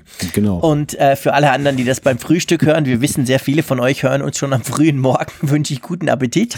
Man kann immer, äh, man kann so ein deftiges Frühstück finde ich eigentlich immer ganz cool. Irgendwas gebratenes mit Speck oder so, da bin ich jederzeit dafür oh. zu haben. Vielleicht nicht gerade ein Burger und schon Nein. gar nicht den von Google mit irgendeinem lampigen Käse ganz am Schluss. Das funktioniert nicht. Ähm, ja, du, ganz herzlichen Dank, dass deine Stimme durchgehalten hast, dass du durchgehalten hast hast, diese fast eineinhalb Stunden Podcast zu machen. Und ich freue mich jetzt schon riesig auf nächste Woche mit dir. Und ich wünsche dir gute Besserung an dieser Stelle und euch, liebe Hörerinnen und Hörer, viel Spaß äh, und eine gute Woche. Herzlichen Dank, habt ihr uns so lange zugehört und wir hören uns definitiv nächste Woche wieder. Dann vielleicht schon mit einem ganz kurzen Handout vom, vom neuen iPhone, je nachdem mal sehen. Ja, und ich sage einfach Tschüss aus Bern. Ja, ich danke meiner Stimme an dieser Stelle auch und ich danke dir, lieber Jean-Claude, für eine durchaus nicht nur in der Burgerfrage deftige Diskussion. Und mit diesem Cheeseburger-Gedankenkino verabschieden wir uns. Bis zur nächsten Woche.